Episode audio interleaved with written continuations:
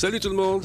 On est un petit peu d'avance ce soir. Euh, on est en direct de Catapulte. Je vous rappelle ce concours ce soir qui. euh, on aura un des cinq studios qui a participé justement à ce concours. 110 000 au total, c'est-à-dire, euh, je pense qu'on a 65 000 en cash et un autre euh, 45 000 en accompagnement. Donc, on attend que les discours protocolaires euh, se terminent. C'est Giz qui anime ce soir. Je suis en mesure de voir un peu ce qui se passe là-bas. On va aller faire un tour rapidement. Je vais vous montrer ça euh, subtilement.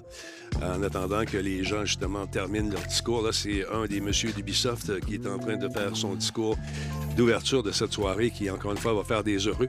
Donc, euh, très cool de voir ça. Et il vient de dire qu'il ne va pas s'éterniser pour ce discours. Et j'ai comme l'impression que ça va être à notre tour dans les prochaines secondes. Fait qu'on est en stand-by. Il reste M. Desjardins à venir jaser également, le, représentant de Desjardins, qui est un des fiers commanditaires de cette, de cette grande soirée, que j'ai déjà animé quatre ou cinq ans d'affilée. C'était vraiment cool. Les plus difficiles, ça a été pendant la pandémie, mais on a quand même très bien tiré notre épingle du jeu. On s'est amusé. Alors voilà. Euh, Qu'est-ce qu'on est rendu maintenant? Ah, Giz est en train de présenter Sébastien Gérard, directeur développement des affaires chez Desjardins. Donc, ça va être son discours, allocution. Puis par la suite, on va aller en direct retrouver euh, mon collègue Giz à Québec en ce moment, dans une plus petite salle cette année, mais qui rend les choses encore très intéressantes pour les trucs. Pas à cause que la salle est petite, que les jeunes, euh, les jeunes, les gens qui présentent leur jeu euh, sont pas nerveux. J'ai vu euh, des, des pitchs tantôt, des pratiques lors de la générale, et ils ont tous à peu près le même réflexe. Euh, Ils sont devant, on sent la nervosité énormément. Et là, dès qu'il y a quelque chose qui peut les distraire un petit peu, ah ouais, euh, ouais, excuse-moi, je- qu'est-ce que tu me disais? ah. Mais ça, on appelle ça le track. Et ils ont 10 minutes pour présenter le jeu. 10 minutes, c'est pas long. 10 minutes pour présenter un jeu qui peut te ramener 100 000 et plus, 110 000 il faut que ça, ça compte. On a de grands petits studios au Québec et vous allez en voir ce soir. Il y en a cinq qui ont été retenus. J'ai vu, euh, je pense, Thomas Wilson, un ancien de chez Binox également, qui en profite pour présenter euh, son jeu ce soir. Donc, euh, le monsieur que vous voyez en ce moment, c'est monsieur Desjardins qui est en train de justement de, parler de l'importance d'une soirée comme celle de Catapulte. Et puis, donc, on laisse le temps aux gens de se brancher lentement, mais sûrement. Et on va continuer cette soirée au cours des prochaines minutes en direct de Québec. Donc, euh, si ça vous tente de commenter, tout ça, gênez-vous pas. Et on va faire des paris. Moi, il y a un jeu que j'ai vu qui me. qui est venu me chercher. Je trouve ça très intéressant. Oh, on est dans les derniers milles. Attendez un petit peu. OK. Il achève. On est-tu à l'heure? On n'est pas pire. Ah, non, OK, ça repart. je pensais qu'elle avait fini. Parce que je veux arriver vraiment au moment où Giz, on est en direct sur Twitch. Ça s'en vient. Beaucoup d'équipes euh, qui ont travaillé à, à la réalisation de, ce projet-là. Euh, Québec Epix, euh, bravo. M. Vielle et son équipe réussissent euh, d'année en année à nous surprendre et à nous présenter des titres qui, ma foi, euh, ont de la reconnaissance euh, même à l'international. Je trouve ça très cool. Bon, on est en train de parler de certains François. Oh, il termine. OK. Bon. OK, ça va être à notre cue bientôt. Alors, ça part, mesdames, messieurs. On va lever le volume ici. On va faire un petit mix.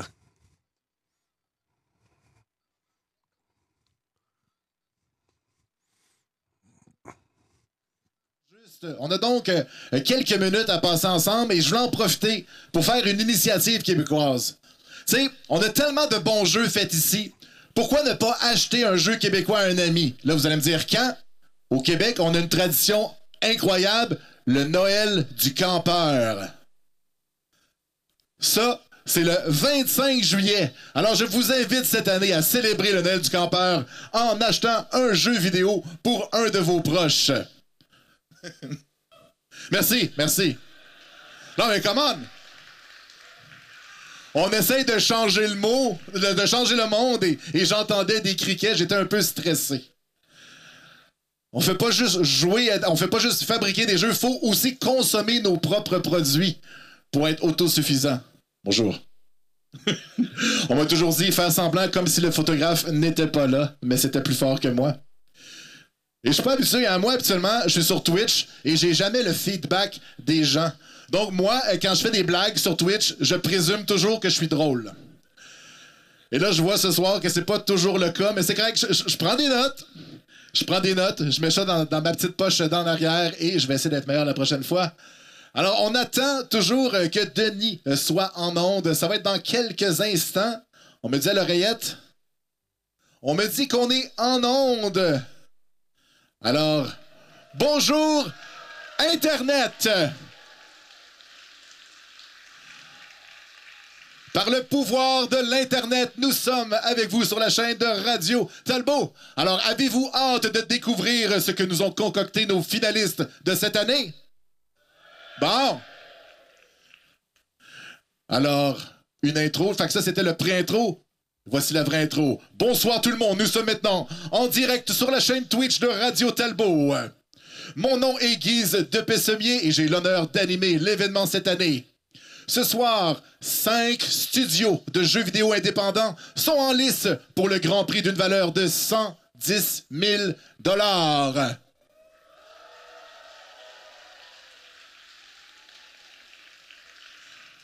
On va rencontrer sous peu nos finalistes qui vont présenter leur projet au jury. Pour ceux qui sont moins familiers avec Catapulte, il s'agit d'un programme unique d'accélération voué à la réussite des studios indépendants de jeux vidéo du Québec qui débutent leurs aventures entrepreneuriales. L'idée étant de donner un coup de pouce pour accélérer la mise en marché de leur production qui, on l'espère, se retrouveront non seulement sur les tablettes du Québec, mais aussi partout dans le monde.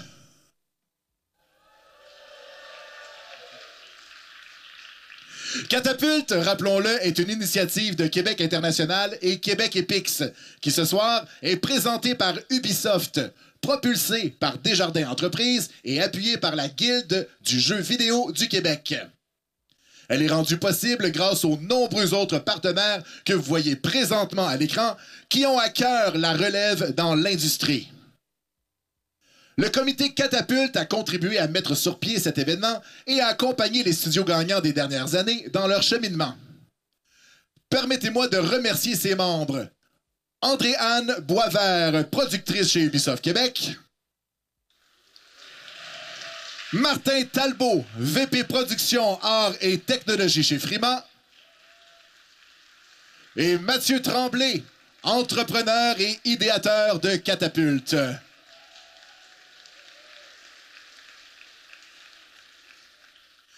Pour se rendre ici, les finalistes ont été méticuleusement sélectionnés parmi les candidatures reçues par notre comité de sélection, dont je tiens à saluer le dévouement et la rigueur. Vincent Bergeron, associé avocat en propriété intellectuelle chez Robic. Andréane Boisvert, productrice chez Ubisoft Québec. Pierre Moisan, conseiller senior spécialisé en jeux vidéo au CEIM. Et Mathieu Tremblay, entrepreneur et idéateur de Catapulte. Ce soir, nos artisans du jeu vidéo auront seulement 10 minutes et pas une minute de plus pour convaincre le jury que leur projet, fruit de plusieurs mois ou années de travail, est le meilleur et mérite d'être propulsé à de nouveaux sommets. Ils seront jugés selon des critères précis. La qualité et l'unicité du projet. La stratégie de commercialisation. La faisabilité. L'équipe du projet. La qualité de la présentation. Et finalement, le critère le plus important, l'impact qu'aura de gagner Catapulte pour le studio. Le choix déterminant reviendra à notre jury composé de trois experts de l'industrie. Il s'agit de Charles-Antoine Richard, directeur stratégie d'affaires et performance live chez Ubisoft Québec. Alors, Charles-Antoine est un passionné du jeu vidéo et des affaires. Il a participé à la conception et la mise en marché de plus d'une douzaine de projets numériques et projets d'entreprise. Il cumule huit ans d'expérience dans l'industrie. Son jeu préféré est Ultima Online. Ben oui. Nous avons ensuite Étienne Pouliot, directeur créatif chez Binox.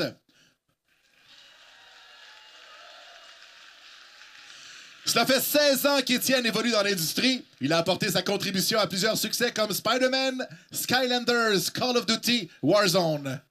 Son jeu préféré est Final Fantasy VI.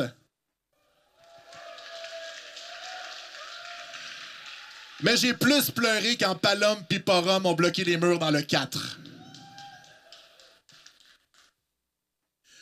Et finalement, Olivier Langevin, vice-président idéation chez Becom Studio.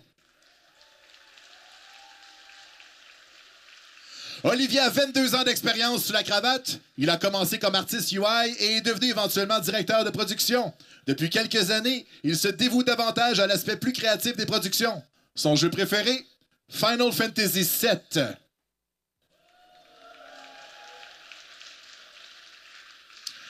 Merci à vous trois de votre implication aujourd'hui. Je vous souhaite déjà bonne chance.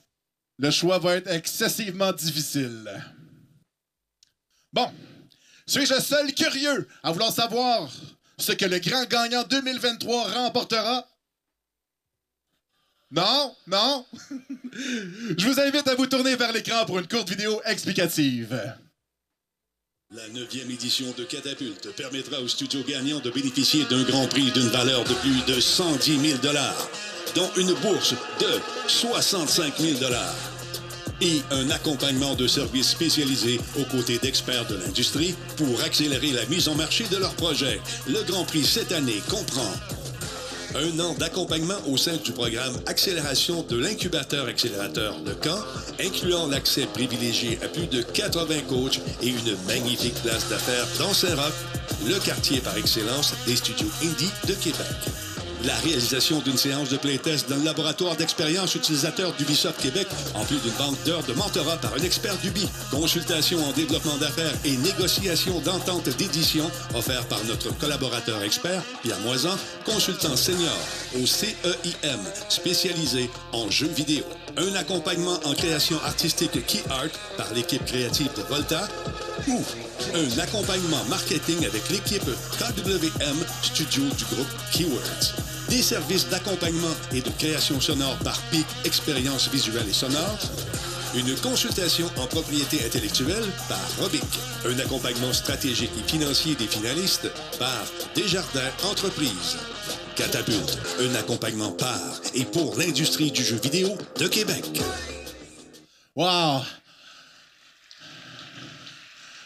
Pas de pression, mais ça, c'est le genre de prix qui change une vie qui va définitivement changer l'avenir d'un des cinq studios finalistes.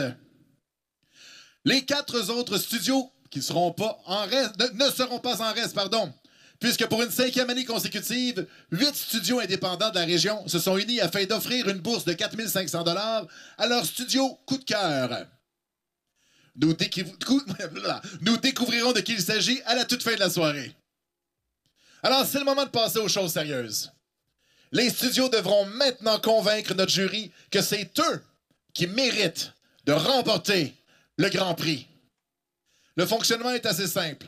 Chaque représentant du studio aura 10 minutes, encore une fois, pas une de plus, pour présenter son projet à notre jury.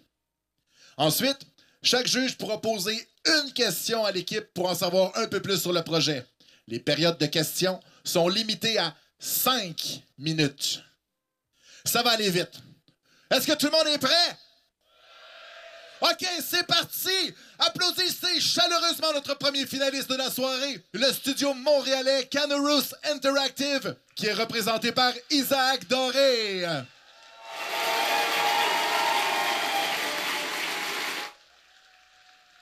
Monsieur Doré, c'est à votre tour de prendre le micro maintenant. Vous avez 10 minutes pour convaincre les juges que votre projet devrait remporter le Grand Prix. Bonne chance!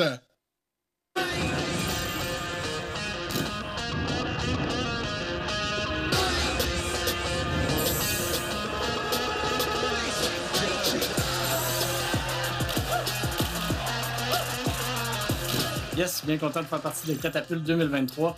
Euh, je représente Canerus Interactive qui vous présente aujourd'hui un jeu qui s'appelle City of the Fallen, euh, un jeu coopératif de puzzle qui va amener les joueurs à découvrir un univers fantastique et euh, dans le fond plusieurs régions au cours de l'aventure qui va pouvoir découvrir avec les deux personnages durant leur aventure.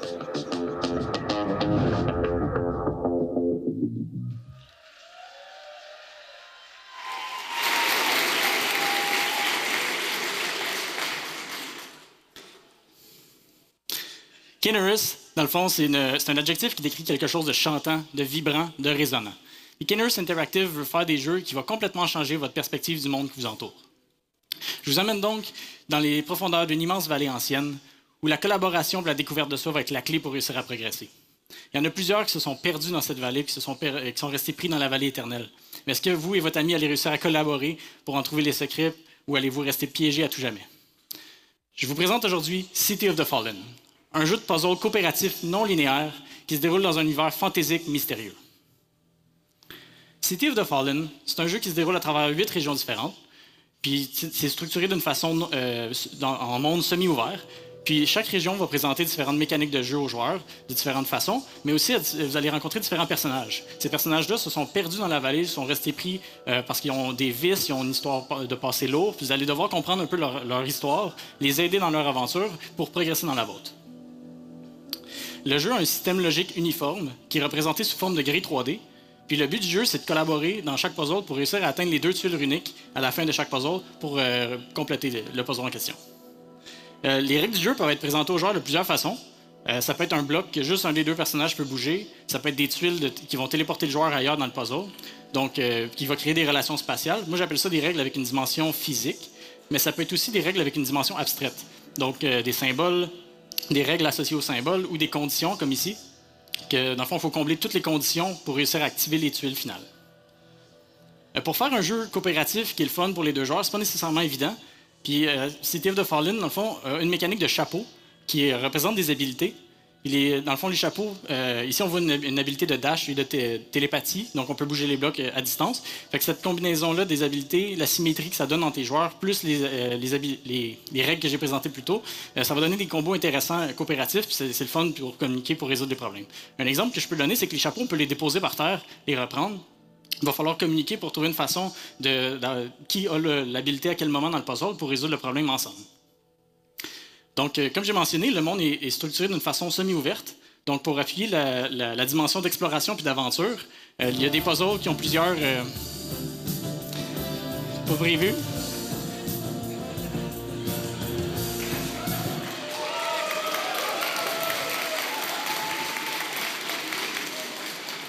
Donc, je reprends.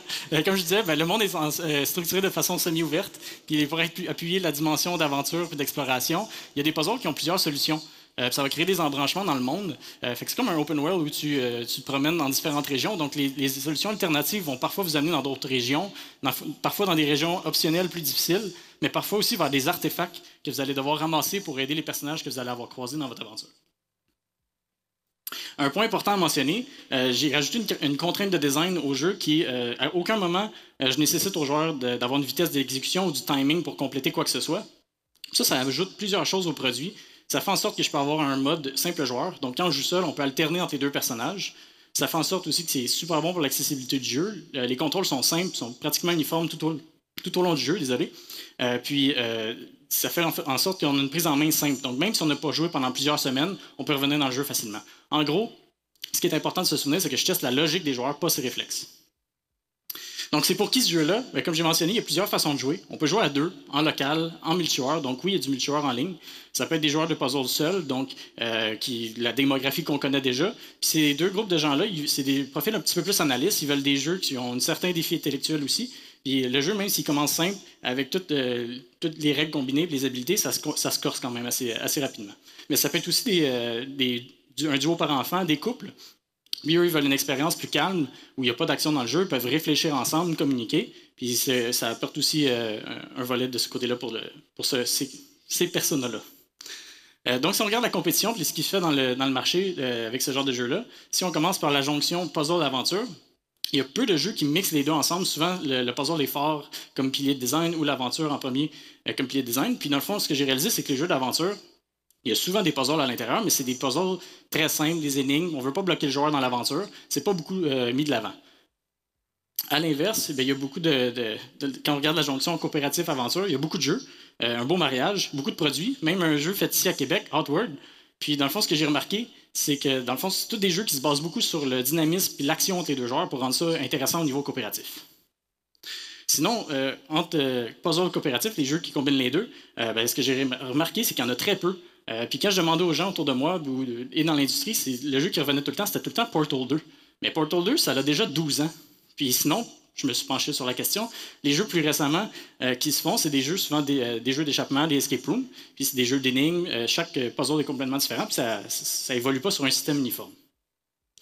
Fait que City of the Fallen, c'est ça. C'est un jeu qui, a des piliers de design forts, qui est designé de zéro pour être joué coopérativement, où on peut réfléchir ensemble dans une aventure quand même, mais qu'on on réfléchit sur un système uniforme plus systémique, un peu moins d'obfuscation d'informations, c'est plus sur un système où tout est devant nous, puis on réfléchit ensemble. Donc, c'est qui Coneros Interactive? Ben, présentement, c'est moi-même, un seul homme, puis je porte tous les chapeaux. Euh, puis, dans le fond, euh, moi, avant de partir de ma compagnie, euh, je en robotique, en simulation virtuelle, puis en intelligence artificielle. puis, dans le fond, j'ai une formation spécialisée en rendu graphique et jeux vidéo. Puis, dans le fond, sans être directement dans l'industrie du jeu vidéo, ben, j'ai fait beaucoup de, de, prototypes, des game jams. Ça fait plus de 7 ans que je travaille avec Unity. mais j'ai comme un profil d'artiste technique, mais comme euh, vous le savez probablement déjà, euh, on ne peut pas résoudre tous les problèmes seul. Donc, comme dans le jeu de City of the Fallen, j'aimerais ça pouvoir partager mes chapeaux. J'aimerais ça pouvoir euh, grandir l'équipe, créer de l'emploi, engager des talents clés qui vont pouvoir m'amener, amener le projet à bon port avec moi. C'est là que Catapult vient tout changer dans le parcours du projet et du studio. Ça va me permettre justement de, faire, faire en sorte que le projet a une qualité commerciale pour l'amener à l'international et d'en faire une réalité. Ça, c'est sans compter tout l'accompagnement de Catapulte, c'est énorme. Moi, je suis seul, donc euh, pour moi, tout est une mine d'or. La gang du camp, Robic, euh, Desjardins, pour moi, c'est pour me structurer correctement, avoir une croissance intelligente, saine, euh, puis dans le fond, d'éviter le plus d'embûches possible, c'est super important. Puis dans le fond, au niveau du projet lui-même, ben, on ne se cachera pas que des jeux de puzzle nécessitent énormément de playtests. Donc, Ubisoft, pour moi, c'est une mine d'or aussi. Puis pouvoir positionner le, le projet correctement à l'international, ça va être un must aussi pour ça. Donc, le projet, il en est où? Ben, présentement, je suis en fin de pré-production, euh, donc printemps 2023. Puis, euh, j'ai déjà une centaine de puzzles de designer. Euh, l'infrastructure multijoueur est en place. Donc, j'ai beaucoup de défis techniques et de design derrière moi. Puis, dans le fond, Catapult me permettrait d'arriver dans une phase d'embauche puis de pouvoir faire l'annonce du, jeu à l'international, le lancement du site web et tout ça. Puis, dans le fond, je suis déjà en contact avec des firmes de relations publiques, puis de PR, puis de marketing, pour faire toute la campagne d'exposition au fil de la production. Donc, ouvrir les réseaux sociaux, parler aux journalistes, puis aller dans les salons de jeux comme euh, Megamix, le PAX, le GDC. Tout ça m'amène vers une fenêtre de lancement en automne 2024, euh, puis c'est évidemment accompagné d'une campagne de lancement pour les mois qui vont précéder. Pour les versions console, ça serait euh, fait subséquemment avec les profits de la version PC. Donc, budgétairement, comment ça se structure? Euh, ben ce que je vous présente, ici, c'est pour les 21 prochains mois. Donc, ça n'inclut pas euh, tout le développement que j'ai déjà fait, de mon côté dans la dernière année à temps plein. Euh, donc, ça se diviserait avec l'équipe que je vous ai présentée pour les salaires, sous-contractants, la mise en marché, les playtests. Puis pour financer tout ça, ben, j'irai chercher de l'aide de la subvention du FMC dans la phase de production et de mise en marché. Puis la bourse de Catapulte m'aiderait énormément parce que je l'utiliserais comme levier pour aller chercher le 25% qui est demandé pour la subvention du FMC pour, euh, euh, dans le fond, aller chercher le financement adéquat pour le projet. Donc, euh, City of the Fallen arriverait sur le marché avec un prix de 19,99 canadiens. Puis, bon, une fois que tout le monde a pris un peu sa, pointe de tarte, le FMC, les taxes, Steam, puis tout le monde a pris un peu son morceau, j'arrive à un seuil de rentabilité de 23 700 copies. puis, ce que je n'ai pas mentionné dans la slide précédemment, c'est que, dans le fond, ça va me permettre aussi d'être self-publish. J'ai déjà fait les travaux en amont, euh, justement, avec les, différentes firmes de marketing et de PR pour être justement autonome. ça permettrait d'établir le studio pour les prochains jeux également. Donc, mais aussi avec l'aide de Catapult au niveau artistique puis de justement positionnement dans le marché. Quand je compare avec les différents segments, les jeux médians que je vous ai présentés dans les différents euh, dans les compétitions, ben, je pense atteindre euh, avoir une projection réaliste d'au-dessus de 60 000 copies. Donc, pour conclure, City of the Fallen, c'est un jeu coopératif unique qui, euh, vise une démographie forte et connue. J'espère pouvoir le catapulter à l'international. Merci.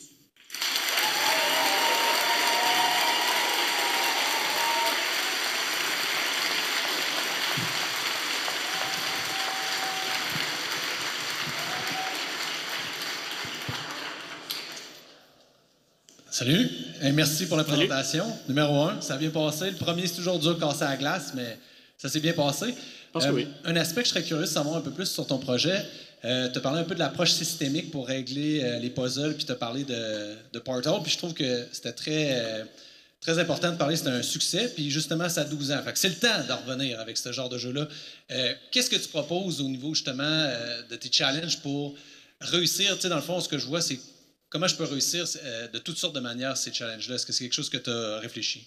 Tu parles du design de chaque puzzle. Dans le fond, comment résoudre les puzzles eux-mêmes? Euh, dans le fond, euh, les puzzles, on, ben, ça, des fois, il y a des puzzles qui ont des solutions uniques. Des fois, il y a des puzzles qui ont plusieurs solutions. Puis des fois, pour, le même puzzle, il y a plusieurs façons de le compléter aussi.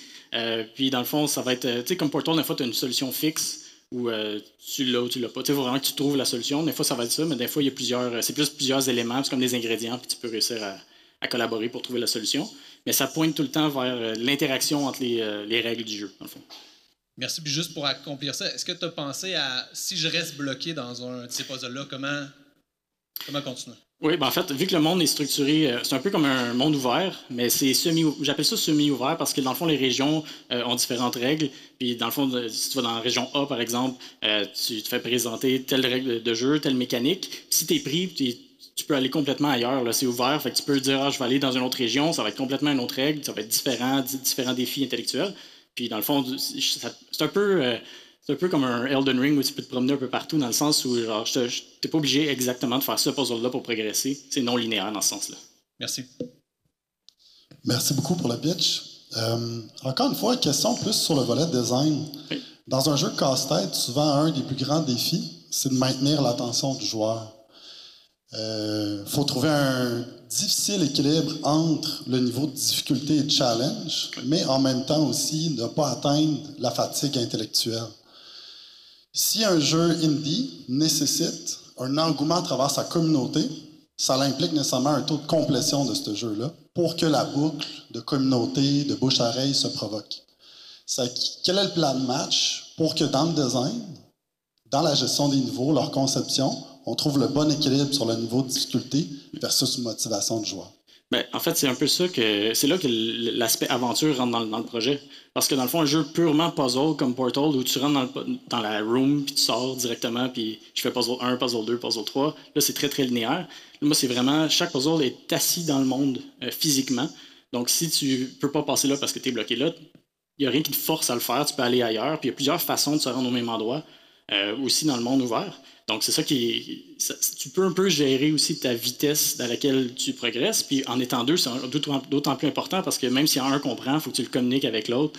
Euh, fait que c'est un peu là l'aspect d'aventure, de, l'exploration, puis tout ça qui embarque. Puis dans le fond, même si tu as complété une région complètement, mais aucune des autres, ben dans le fond, tu vas avoir. Euh, tout ça, tu peux justement créer de l'engouement parce que ah, j'ai j'ai appris à connaître le personnage qui se trouvait dans cette région-là, je l'ai aidé, j'ai voulu en, en, savoir plus au niveau de l'histoire puis de, de progresser dans le monde. Salut. Salut. Il me reste pas beaucoup de temps, là, mais mes, collègues ont quasiment pris toutes les cinq minutes. Fait que je vais te poser une question qui se répond quand même assez vite. Tu, tu mentionnais tantôt que tu avais une centaine de puzzles de faits. C'est quoi, c'est quoi le nombre que tu vises pour, euh, pour dire que le jeu est complété pour la mise en ligne? Je m'attendais à cette question. Euh, ça tourne autour de 250-300. Euh, donc, c'est quand même un jeu qui a une bonne durée. Euh, puis dans le fond, moi, comment je design, c'est que je design par fonctionnalité, par, par région. Puis je veux m'assurer que c'est, c'est, ça commence simple puis que je suis capable de justement avoir une progression qui est le fun pour tous les, tous les types de joueurs. Donc, s'il y a une région qui a 20 puzzles puis l'autre en a 35, ça sera le seul. Ça, je ne me limite pas de nombre de puzzles par région, mais il y a 8 régions. Parfait, puis il me reste un peu de temps. Là, présentement, coronavirus, c'est toi. Oui. Euh, oui, avec la bourse de catapulte, ça va te donner un coup de main pour aller chercher d'autres euh, profils. C'est quel genre de poste que tu privilégierais, privilégier dans le bon temps de verbe d'aller chercher? Euh, ben, moi, je commencerais, vu que j'ai un background, je suis un artiste technique, j'ai tout programmé, je suis capable d'avoir un peu une touche artistique, mais j'irai chercher là, de l'aide au niveau vraiment 3D, un généraliste 3D ou un- vraiment quelqu'un qui a beaucoup plus d'expérience, qui capable de me supporter au niveau direction artistique. Euh, puis dans le fond, j'aimerais ça pouvoir doubler, évidemment, mais potentiellement même tripler. Donc euh, vraiment quelqu'un qui peut avoir une vision forte pour m'aider dans, dans le- l'environnement, les personnages, euh, l'histoire du jeu, puis l'envoûtement en 3D. Mais aussi après ça, s'il manque en animation ou en, programmation, euh, ça serait aussi de- dans le, pa- au fil de la production, mais ça serait vraiment niveau artistique. Malheureusement. Merci.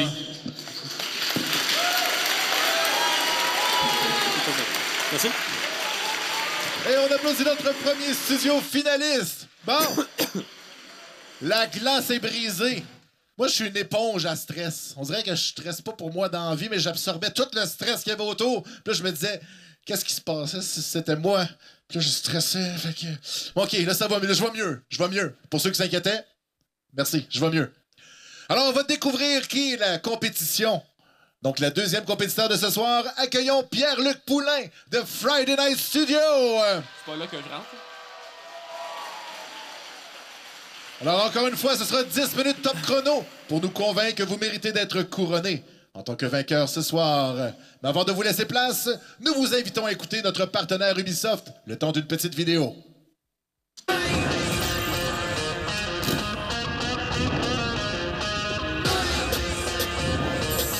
Chers finalistes, cher public et toute l'équipe de Québec International et Québec EPIX, il me fait plaisir, en mon nom personnel, mais aussi au nom de tous les employés d'Ubisoft Québec, de participer encore cette année à cette neuvième édition de Catapulte. Ça fait maintenant plus de deux ans que je fais partie de l'industrie techno-créative et c'est vraiment un privilège à chaque jour de côtoyer des gens aussi talentueux et aussi passionnés. Parce que derrière nos jeux, il y a bien entendu des êtres humains. Des êtres humains qui veulent faire une différence, qui veulent, oui, vivre leur passion, mais aussi des gens qui prennent des risques. Et c'est exactement ce que nous avons ce soir avec nous. Ce sont nos finalistes. On est vraiment fiers chez Ubisoft Québec de pouvoir offrir aux gagnants et gagnantes un accompagnement complet, soit à travers du mentorat et du soutien financier, mais aussi en donnant un accès unique à nos laboratoires de recherche utilisateurs. Et je voudrais surtout remercier tous ceux et celles qui, de près et de loin, ont contribué au succès de cet événement et qui, à chaque jour, participent à faire briller le talent de notre écosystème. Un gros merci à tout le monde, une bonne soirée et une bonne finale de Catapulte.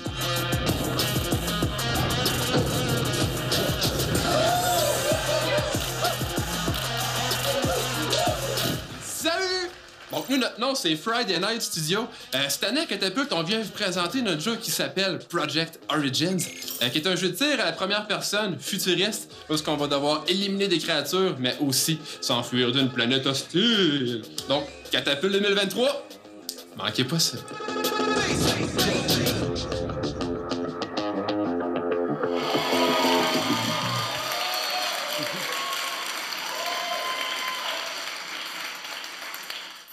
Ça part, donc. Bonsoir, bonsoir, Catapulte Québec!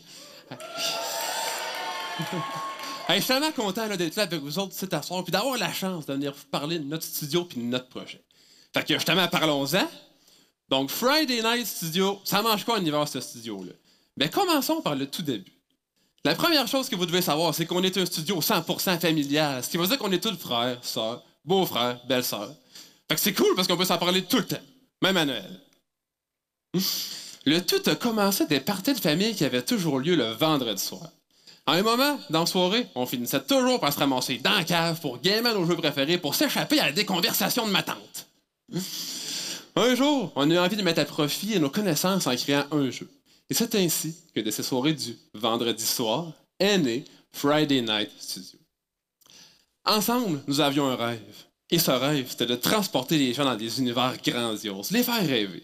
Alors, mesdames, messieurs, puisqu'une image vaut mille mots, je vous présente ici ce soir les premières images de Project Origins. Ça part! Donc, euh, plongez dans l'aventure sur une planète secrète avec Project Origins. Un jeu de tir à première personne, futuriste, horreur et narratif, se déroulant dans un futur lointain.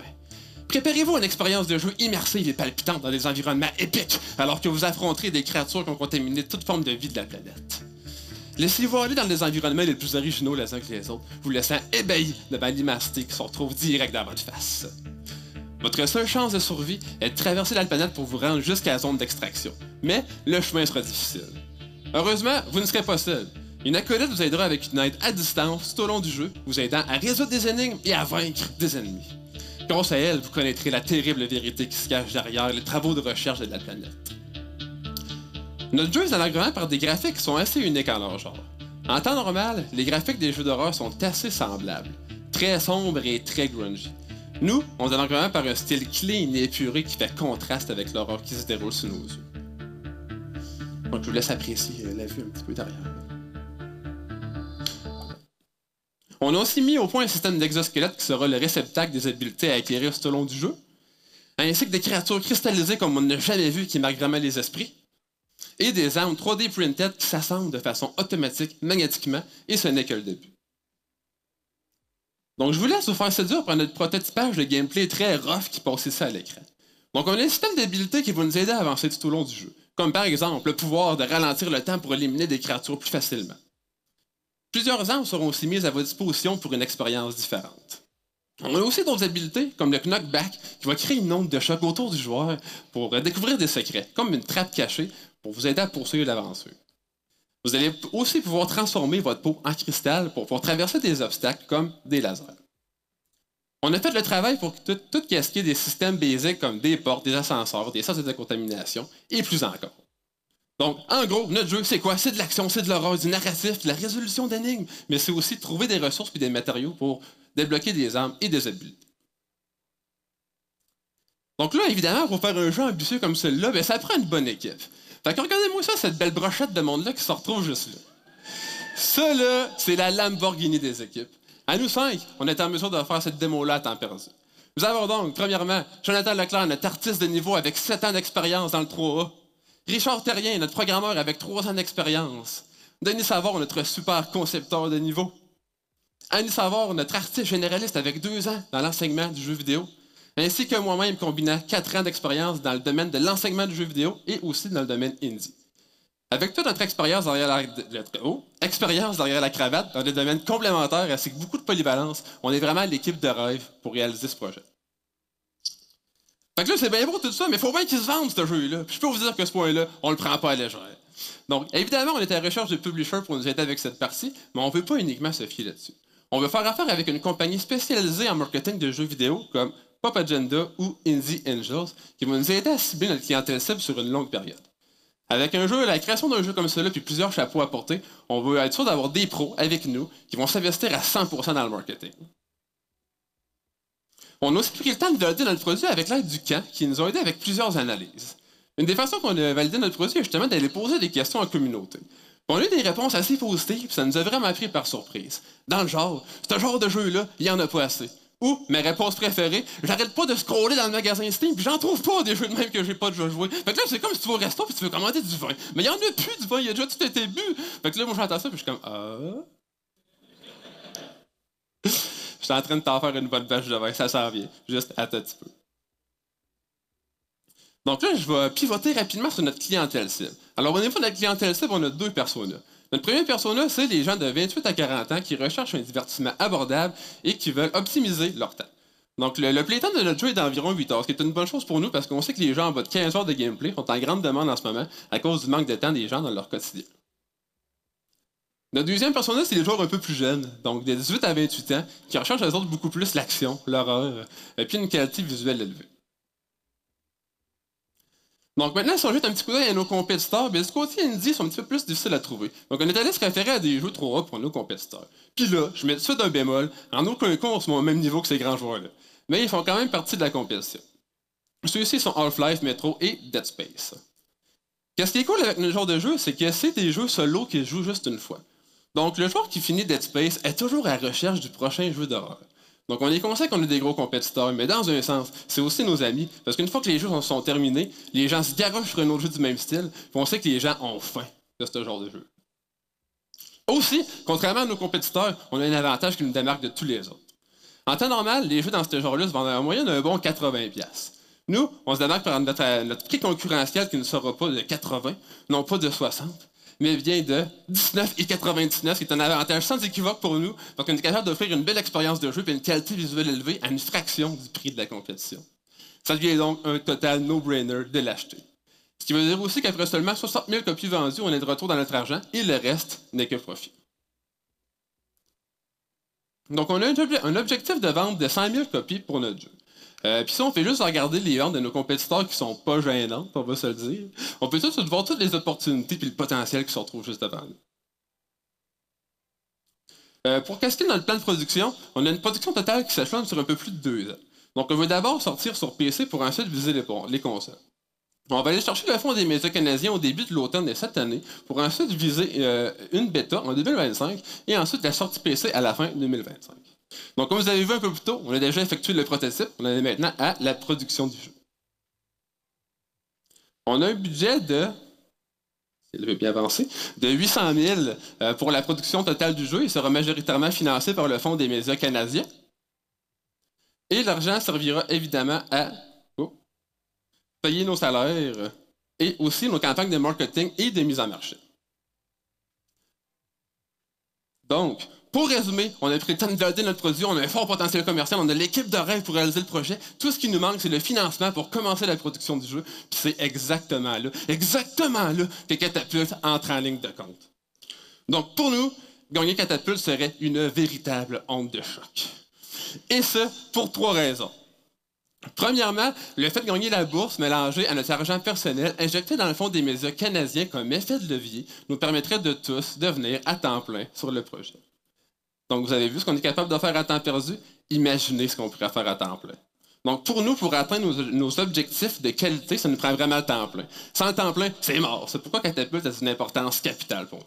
Ça deviendrait donc la première pierre qui viendrait bâtir les fondations du studio en lui assurant un succès, non pas seulement pour ce projet-ci, mais aussi pour tous les prochains projets à venir. Euh, on a, on a- le prix nous aiderait aussi dans des secteurs où on a un petit peu plus de difficultés, comme l'animation philosio. Ça tombe assez bien? J'ai entendu dire qu'il y avait un certain pic studio des de catapulte. Puis, enfin, euh, comme beaucoup le savent, en jeu vidéo, on est très créatif, on est très inventeur, on est tellement focus sur la création du jeu que parfois on a certaines lacunes côté business. Mais c'est exactement là que le côté coaching et mentorat de Catapult serait plus que bénéfique pour nous, parce qu'on est en start-up, on a encore beaucoup à apprendre. Donc j'ai le genre de m'asseoir avec eux, puis de jaser toutes les prochaines étapes, puis de profiter d'une sagesse et d'une expérience qui, honnêtement, n'a pas de prix.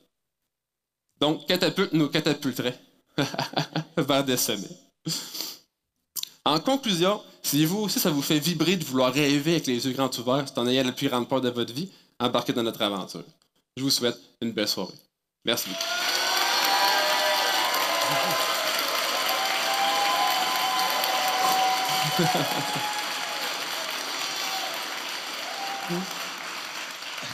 Merci, merci Pierre-Luc. Euh. Tu parler de, quand même de grands jeux, là, Dead Space et euh, Half-Life, je pense que c'est quand même assez connu. Mais j'aimerais ça que tu m'en parles un peu plus, toi, de ton jeu. C'est quoi, comment il va se démarquer par rapport à ces autres jeux-là ou l'indie? Parce qu'on le sait que les first person, il y en a quand même une panoplie. Puis reste que c'est quand même très dur euh, sortir de l'indépendant et d'avoir un certain succès. Fait est-ce que tu peux me donner plus d'informations sur c'est quoi le côté, on va dire, unique et innovant de votre projet? All right, ben, très bonne question, très bonne question, merci beaucoup. Euh, pour casquer notre originalité au niveau de notre concept, c'est que nous, comment on est allé chercher ça, c'est qu'on est allé chercher un peu tout ce qu'on aimait de chaque jeu, en fait. Donc, tous les jeux, euh, nos jeux préférés, on a vraiment pris qu'est-ce qui- qu'est-ce qu'on tripait dessus, puis on l'a mis directement dans notre jeu. Donc, au niveau de, euh, si on parle un peu du niveau horreur, on est allé chercher tout le suspense qui vient de Dead Space. Après ça, on est allé chercher plus le côté euh, first-person shooter de Halo puis Doom. Puis euh, il y a aussi le fait qu'on a les habilités qui viennent de Bioshock au niveau de les tanks à énergie qui vont se refuel au fur et à mesure que tu les utilises. Donc c'est vraiment cool. Puis on ajoute aussi à ça le fait que notre jeu c'est un semi-open world. Euh, puis pour ceux, euh, pour ceux qui trippent Metroid Prime, on va aussi chercher des éléments de Metroid Prime avec du backtrack. Donc toi tu vas arriver, tu commences le jeu, tu vois une porte qui est défoncée dans le corridor, tu dis hey, je peux-tu passer par là? T'arrives proche, tu peux pas passer, tu regardes le travail, il y a l'air d'avoir des choses, mais tu peux pas y aller. Tu continues ton aventure, tu arrives, tu prends ta première habilité, qui est Ah, tiens, une onde de choc, tiens, tiens. Je peux revenir en arrière. Et là, tu peux utiliser ton onde de choc maintenant sur la porte si tu réfléchis, et maintenant tu peux passer.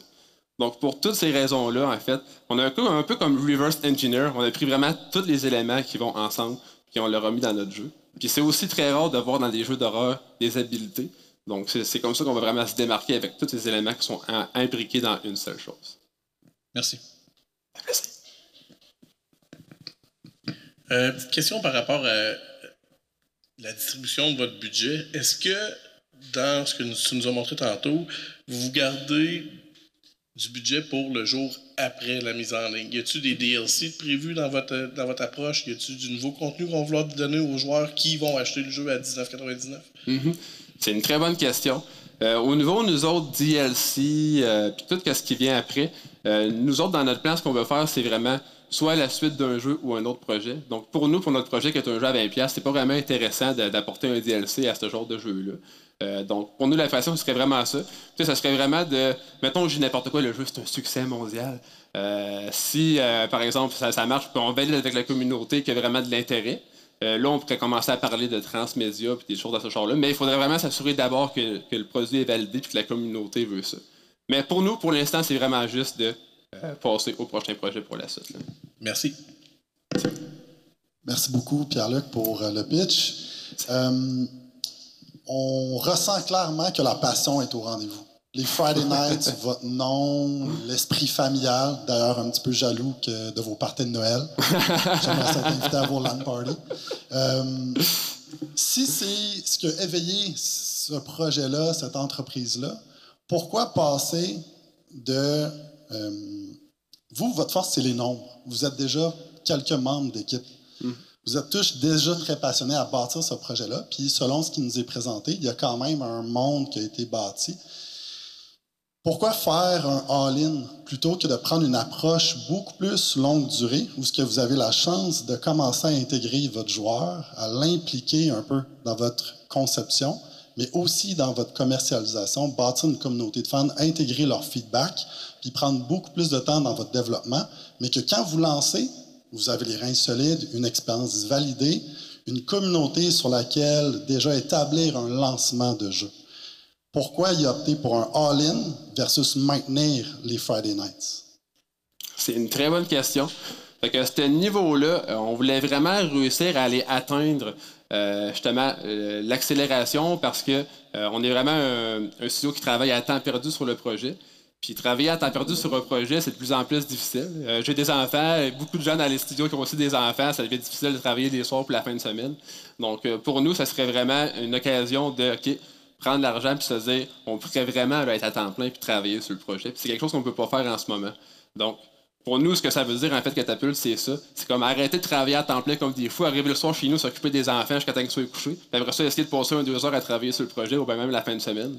Donc pour nous, c'est pour ça qu'on fonce vraiment à Catapulte puis qu'on va avoir le prix. C'est pour toute la question de temps plein puis pour être là-dessus, à 100%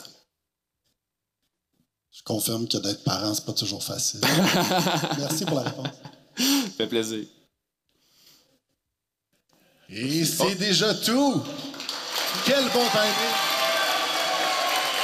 Un grand merci à Friday Night Studios. Merci. Tout va bien, messieurs les juges? Tout va bien? Pas besoin d'aller à la salle de bain? Ça va? Excellent. On continue. Est-ce que vous avez hâte de découvrir le projet de notre prochain finaliste? C'est nul autre que le studio Loading Bar Games, représenté par Benjamin Drouin. Avant d'avoir un avant-goût de leur œuvre, voici une petite vidéo de notre partenaire Desjardins Entreprises.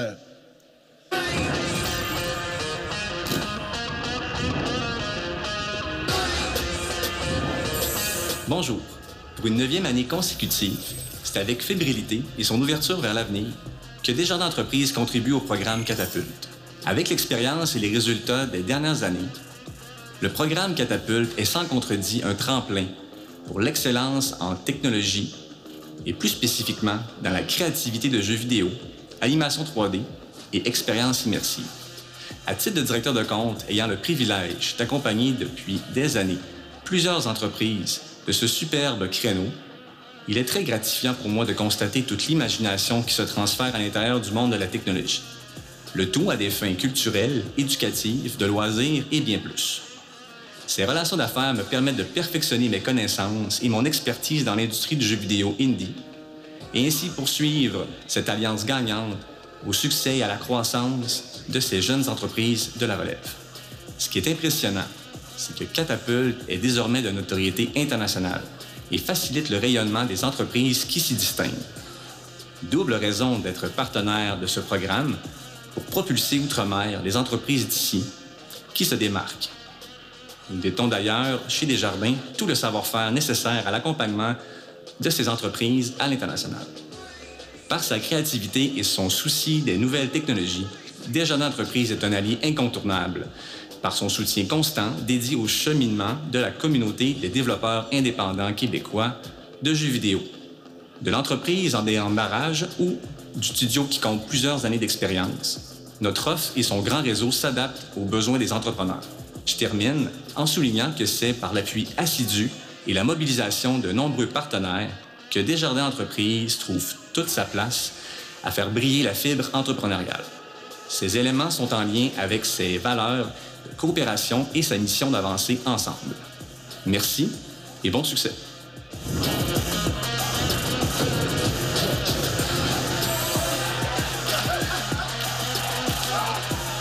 Ça c'est James, ça c'est Ben, on est Loading Bar Games.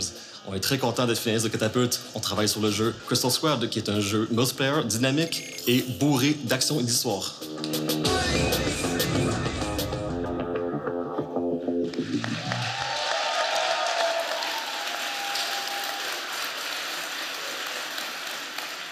Crystal Squad, c'est un jeu RPG, multijoueur coopératif, twin stick shooter, looter shooter, top view, cell shaded, avec une trame narrative forte et avec des armes modulables.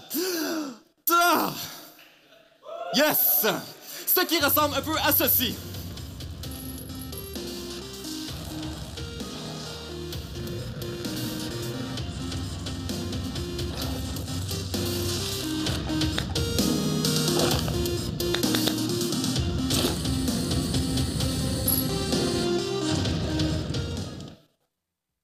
Qui est Loading Bar Games?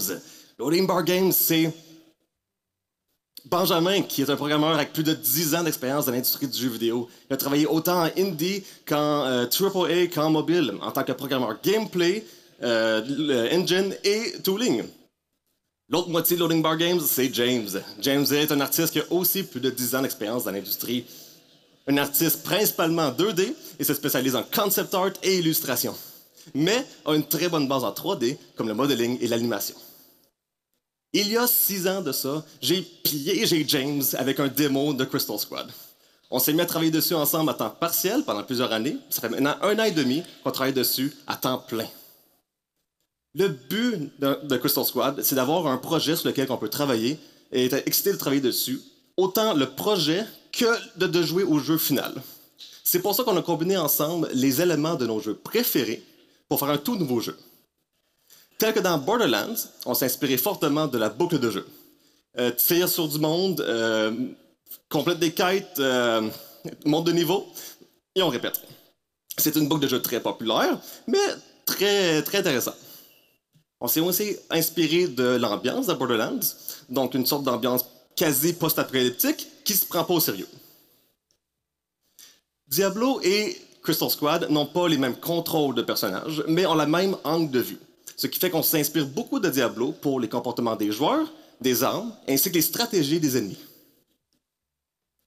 Le style visuel de Crystal Squad est inspiré de Torchlight, Risk of Rain et euh, Spellbreak, ce qui donne un style cel-shaded, mais avec beaucoup de couleurs vives. Le joueur dans Crystal Squad sera toujours en train de tirer avec son fusil, que ce soit pour attaquer des ennemis méchants ou défendre les villageois, ou même compléter des puzzles, il va toujours avoir un arme dans les mains. C'est pour ça qu'on a conçu d'un mécanique de jeu, euh, mécanique d'armes qui est euh, qui va toujours que le joueur pourra modifier à sa guise. Avec plus de 10 000 différentes combinaisons possibles, le joueur peut utiliser des modules qu'il trouve à travers le butin des ennemis pour créer un tout nouveau arme. Le joueur peut modifier autant la capacité du chargeur que la forme et les effets des projectiles. Par exemple, s'il y a une foule d'ennemis qui attaquent le joueur, il peut transformer son arme en lance-flamme. Ou si le joueur a de la misère à atteindre sa cible, il y a un module qui peut rendre les projectiles à tête chercheuse. Il y a aussi un module qui modifie l'élément de l'arme. Chaque élément euh, affecte différemment les ennemis, donc le joueur doit euh, tester de nouvelles combinaisons d'armes pour se battre avec des nouveaux ennemis. Maintenant, un survol rapide du contenu du jeu. On a écrit six chapitres d'histoire qui se dévoilent comme une émission de télé. À chaque chapitre, le joueur va découvrir plus d'informations sur l'univers, ainsi que de répondre à des questions telles que qui sont ces robots araignées géants-là et qu'est-ce qu'ils veulent avec les villageois que vous devez défendre. On a pimenté l'histoire avec notre style d'humour à nous, qui est un style d'humour basé sur des jeux de mots, ba- basically. Chaque chapitre d'histoire est accompagné d'un environnement. Le joueur commence dans les plaines avec les villages d'humains et se déplace par la suite dans les forêts avec les tribus d'ours. Quatre autres environnements colorés vont être disponibles par la suite pour le joueur. Le joueur aura l'option de quatre personnages de base au début pour jouer au jeu. Euh, chaque personnage a des attributs uniques à eux qui peuvent être modifiés et améliorés en montant de niveau. Par exemple d'attributs, le Rocketeer est un expert des euh, explosions et se défend avec un barrage de missiles. En plus de la classe de base, euh, le personnage de base, euh, le joueur pourra rajouter une classe secondaire. Les classes secondaires ont aussi leurs attributs uniques qui peuvent être combinés avec les attributs du, du personnage de base. Le joueur va faire face à trois factions d'ennemis principaux qui vont agir d'antagonistes dans l'histoire, ainsi que 12 groupes de créatures qui seront retrouvés à travers les environnements. Notre public cible est un joueur qui a déjà joué à un looter-shooter ou un twin-stick shooter. C'est un joueur qui aime découvrir de nouvelles histoires et environnements, ainsi que le joueur qui aime un jeu où c'est toujours frénétique. Et, euh, et on espère aussi attirer des nouveaux joueurs avec notre euh, mécanique unique d'armes modulaires. On vise sortir Crystal Squad sur les plateformes de Steam et Itch.io. Et à la fin de la production, on aimerait aussi le sortir sur la Switch, ou plutôt si on a un accord avec un publisher. Dans le but de compléter Crystal Squad dans un temps raisonnable, on aimerait augmenter l'équipe à un minimum de 5 membres. Donc, rajouter un ou une artiste 3D, un ou une conceptrice et un ou une euh, assurance qualité. On est content d'annoncer que la tranche verticale et plus de 20% du jeu a déjà été complété. Ce qui inclut la majorité de la programmation ainsi que les systèmes qu'on a mis en place et on a pu raffiner le processus de production. Ce qui veut dire que pour l'instant, tout ce qui reste à faire, c'est juste produire beaucoup de contenu. On est rendu maintenant. Oui. On est rendu maintenant à la pré-alpha et on va travailler durant pré-alpha sur l'early access qu'on veut rendre euh, disponible à l'alpha. Et euh, l'early access va nous permettre d'agrandir la communauté ainsi que de pouvoir payer notre équipe. Et c'est grâce à Catapult qu'on va pouvoir se rendre là. Que ce soit les, euh, services offerts par Catapult, tels que le, le 1 an au camp, qui vont nous permettre d'agrandir l'équipe. Et il y a aussi le prix de Catapult qui sera divisé de cette façon-ci. On veut engager un artiste 3D euh, pour nous aider à travailler sur le contenu, ainsi que de mettre 10 000 sur les services audio en plus du prix offert par PIC. Et on a estimé environ 5 000 pour l'échelle des fournitures qui seront nécessaires. On a déjà commencé à faire la commercialisation de notre côté avec les réseaux sociaux, mais durant après alpha, on veut mettre 10 000 pour augmenter la quantité de monde qui connaissent le jeu. Durant l'alpha, on va mettre en place l'early access et on va continuer de travailler sur le contenu du jeu, mais cette fois-ci avec le support de la communauté. Bien que l'early access est notre plan principal, ça ne veut pas dire que c'est notre seul plan. On est à la recherche active d'un publisher et on aimerait aussi en savoir plus sur euh, les subventions qui nous sont disponibles. On prévoit sortir Crystal Squad en fin 2026 et on a déjà quelques idées d'histoire et d'environnement qui feraient très bien dans un DLC par la suite. Parlons maintenant de budget total du jeu. On a fait une analyse de toutes les tâches nécessaires pour compléter Crystal Squad sans euh, feature creep et ça doit donner environ 1,2 million. En plus de toutes ces autres choses très importantes, ça nous donne un total de 1,37 million. Si on prend ce 1,37 million, on soustrait le 20% qu'on a déjà complété de production et la valeur de catapulte, on se retrouve avec 985 000 ou euh, 1 million arrondi pour faire plus simple. 1 million de dollars, c'est euh, c'est une grosse somme quand même, c'est difficile à atteindre. Mais notre analyse du marché nous a permis de comprendre que c'est beaucoup plus atteignable qu'on a, qu'on a pensé plus tôt. On a choisi des jeux similaires à Crystal Squad. C'est des jeux qui ont une taille similaire, des jeux looter-shooter ou des, des jeux twin-stick shooter. Et ce sont tous des jeux qui sont disponibles sur la plateforme Steam. Notre recherche de ces jeux nous a permis de comprendre qu'un jeu similaire à Crystal Squad peut vendre en médian entre 200 000 et 500 000 copies durant leur vie en marché. Si on revient au 1 million qu'on doit atteindre, et on considère 20 pour euh, le prix de vente de Crystal Squad et le 30% que Steam se prend, ça nous donne 70 000 copies nécessaires pour rendre Crystal Squad profitable. 70 000, c'est beaucoup plus petit que 200 000. Fait que ça nous rend très confiants de pouvoir l'atteindre durant l'early access. Non seulement ça, mais si on se rend au minimum qu'un jeu similaire peut faire, 200 000, on va avoir plus qu'assez pour commencer à travailler sur le prochain projet à Loading Bar Games. Moi et James, on est des experts à faire des jeux. On peut parler autant de texture d'albedo, de normal map ou d'optimisation de, de, polygones. Mais s'il faut parler de concepts extraterrestres comme la propriété intellectuelle ou le, le financement ou la gestion des affaires, ben on ressemble à deux chevreuils sur le bord se faire fesser par un truck. Mais heureusement, ce qui nous manque en compétences et connaissances, c'est exactement ce que Catapult nous offre.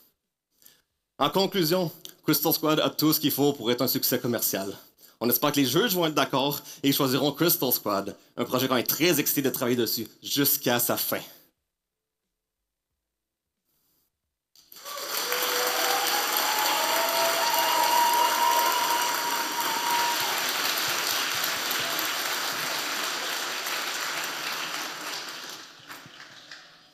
Il te reste 30 secondes pour danser, puis. euh,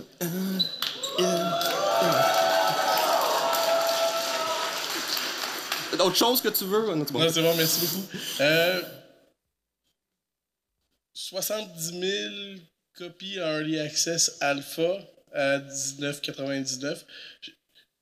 Je, trouve les chiffres un peu, euh, un, un peu optimistes, honnêtement. Avez-vous un plan B pour aller chercher le million de financement que le Early Access représente? Oui, euh, bonne question déjà. Hein? Euh, on a le plan de. On veut continuer de chercher pour un publisher pendant qu'on a ce plan-là en, en marche. Et c'est pas un. euh, le 70 000 n'est pas un requis durant l'alpha, c'est un requis durant production pour nous rendre là. En fait, le 70 000, c'est la production totale qu'on a. Fait que si on a moins que ça durant l'alpha, on est très à l'aise euh, tant qu'il y a suffisamment un peu pour l'équipe, qui à ce moment-là devrait être juste trois membres. Merci. Pas de problème. Yes, euh, Benjamin, merci pour la présentation encore une fois. Euh, dans le fond, moi, je serais un peu plus intéressé de savoir parce que, comme tu l'as nommé, c'est un mode de jeu qui est quand même très populaire, très connu. Puis, tu sais, dernièrement, il y a un certain Destiny qui a passé au mode euh, free-to-play. Puis, tu sais, il y a quand même énormément de joueurs qui se lancent dans des jeux, des, des, des looters-shooters euh, gratuits. Fait que, tu peux-tu me parler un peu plus comment votre jeu va se démarquer pour même justifier le très bas prix euh, versus toute la compétition qui est quand même pas dégueulasse, on va dire? Oui. Notre plan, c'est de suivre des jeux qui sont similaires, euh, puis des jeux qui euh, s'approximent le plus à Crystal Squad. Euh, sont tous des premiums, sont tous des jeux euh, de taille similaire et qui se vendent dans un marché similaire. Fait qu'on veut pas atteindre le Destiny, euh, parce que on n'a pas vraiment les ressources pour ça.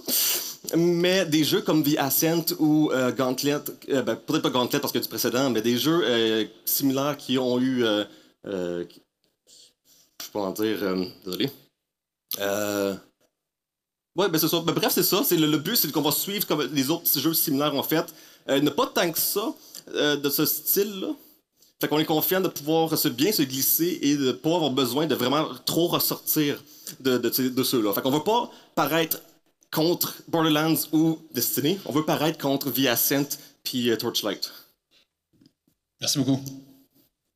Je trouve que votre approche euh, de commencer très tôt à offrir le jeu, intégrer des joueurs, rentrer la boucle de feedback dans votre euh, processus de design et de déjà commencer cette boucle-là, euh, c'est super intéressant.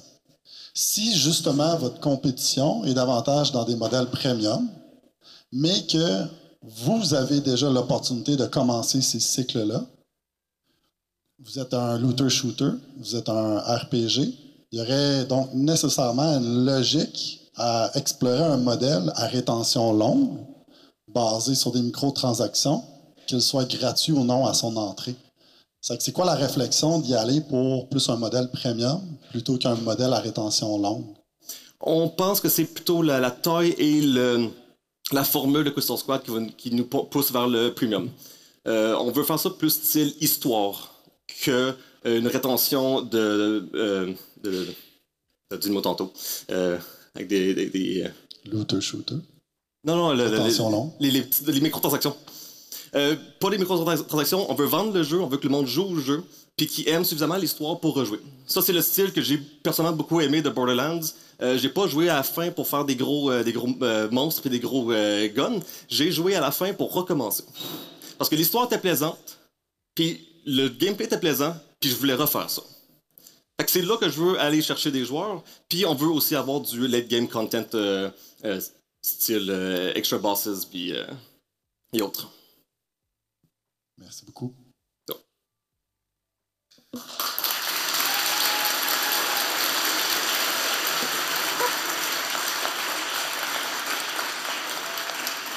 Bravo aux représentants de Loading Bar Games pour votre beau projet. Il nous restait 45 secondes. Je te pose une question. Euh, euh, euh, c'est quoi, c'est quoi ta deuxième tune préférée du groupe Rednecks? C'est dur à décider. Parce qu'elles sont toutes très bonnes. Qui? Ouais, c'est ça. On a plus encore Loading Bar Games, s'il vous plaît.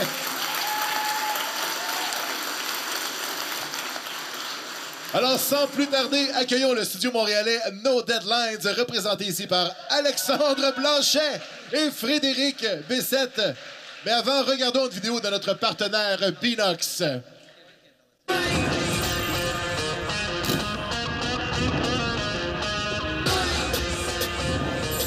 En tant que studio qui est passé d'une équipe constituée d'une poignée de gens à une équipe de plus de 500 personnes et qui travaille sur les plus grandes franchises au monde, on comprend très bien l'importance d'investir dans le futur de notre écosystème et de continuer à soutenir la relève. Pour nous chez Binox, soutenir la relève commence par inspirer les jeunes à choisir une carrière en jeux vidéo et de les accompagner tout au long de leur parcours scolaire, en leur offrant du mentorat, des bourses dans les écoles, des stages ou même en leur partageant notre passion à travers des visites dans les écoles et dans notre studio. À long terme, ces investissements nous aident à aller chercher la plus grande diversité de talents issus des écoles et des programmes de jeux vidéo, ce qui va nous permettre de créer des expériences de jeu encore plus extraordinaires et enrichissantes pour notre communauté. Nous travaillons également à mettre en place des opportunités où les gens qui ont de l'expérience dans une autre industrie, mais pas d'expérience dans le domaine du jeu vidéo, puissent poursuivre une carrière dans notre industrie pour nous permettre d'amener des nouvelles perspectives et encore plus de diversité dans nos jeux. Le programme Catapulte est entre autres une belle opportunité de faire foisonner la relève, mais également de faire briller l'expertise, la créativité et la diversité que nous avons ici à Québec sur la scène internationale. À travers toutes ces différentes initiatives, nous souhaitons pouvoir inspirer toute personne de divers milieux à choisir une carrière de jeux vidéo et également continuer d'enrichir notre écosystème.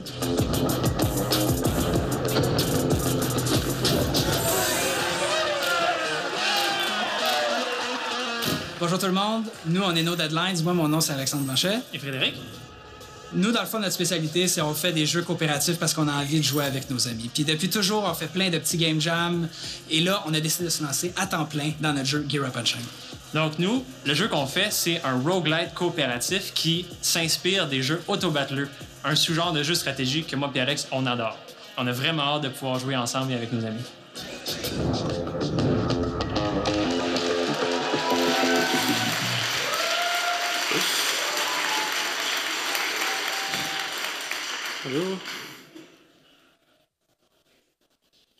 L'humanité est envahie par des centaines de monstres marins qui sortent de nos océans. Nos villes partout à travers le monde sont assaillies, puis les Avengers se pointent pas.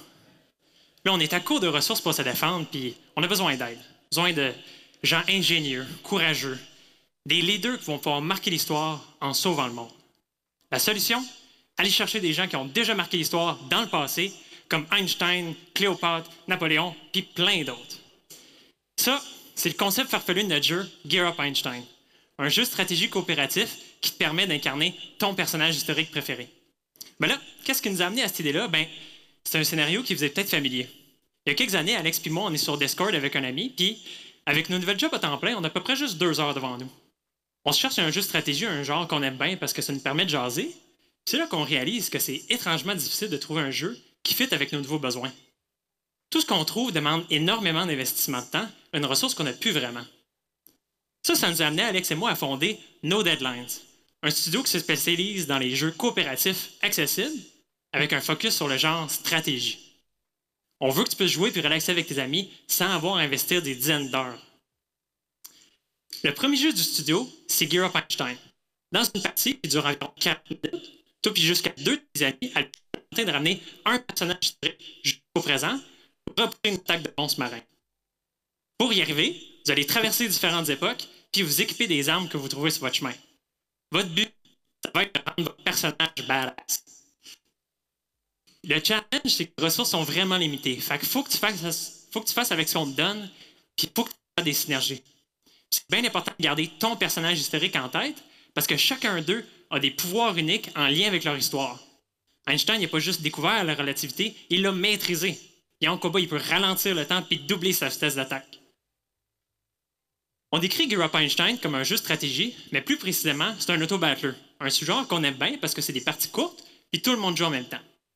Concrètement, dans une partie, toi et tes amis allez alterner en des phases de magasinage où vous achetez et vendez des armes, puis des courtes phases de combat où vous regardez vos personnages se battre automatiquement contre un groupe d'ennemis de différentes époques. C'est là que vous allez regarder les, faiblesses de votre équipe, puis parler de vos prochains plans. Ah, on a eu de la misère contre les Romains en formation tortue. Ah, ben, euh, moi, j'ouvre là de l'empaleur, mes attaques transpercent. Euh, je vais m'acheter un gun à clous, ça va être un bon combo contre eux.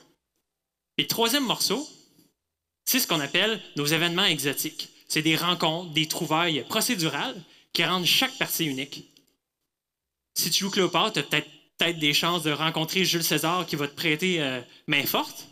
Ou euh, qui sait, peut-être que cette game-ci, tu vas trouver Excalibur, puis ça va tout changer ta stratégie. En fait, ces événements-là sont tirés du livre de notre deuxième inspiration, les roguelikes.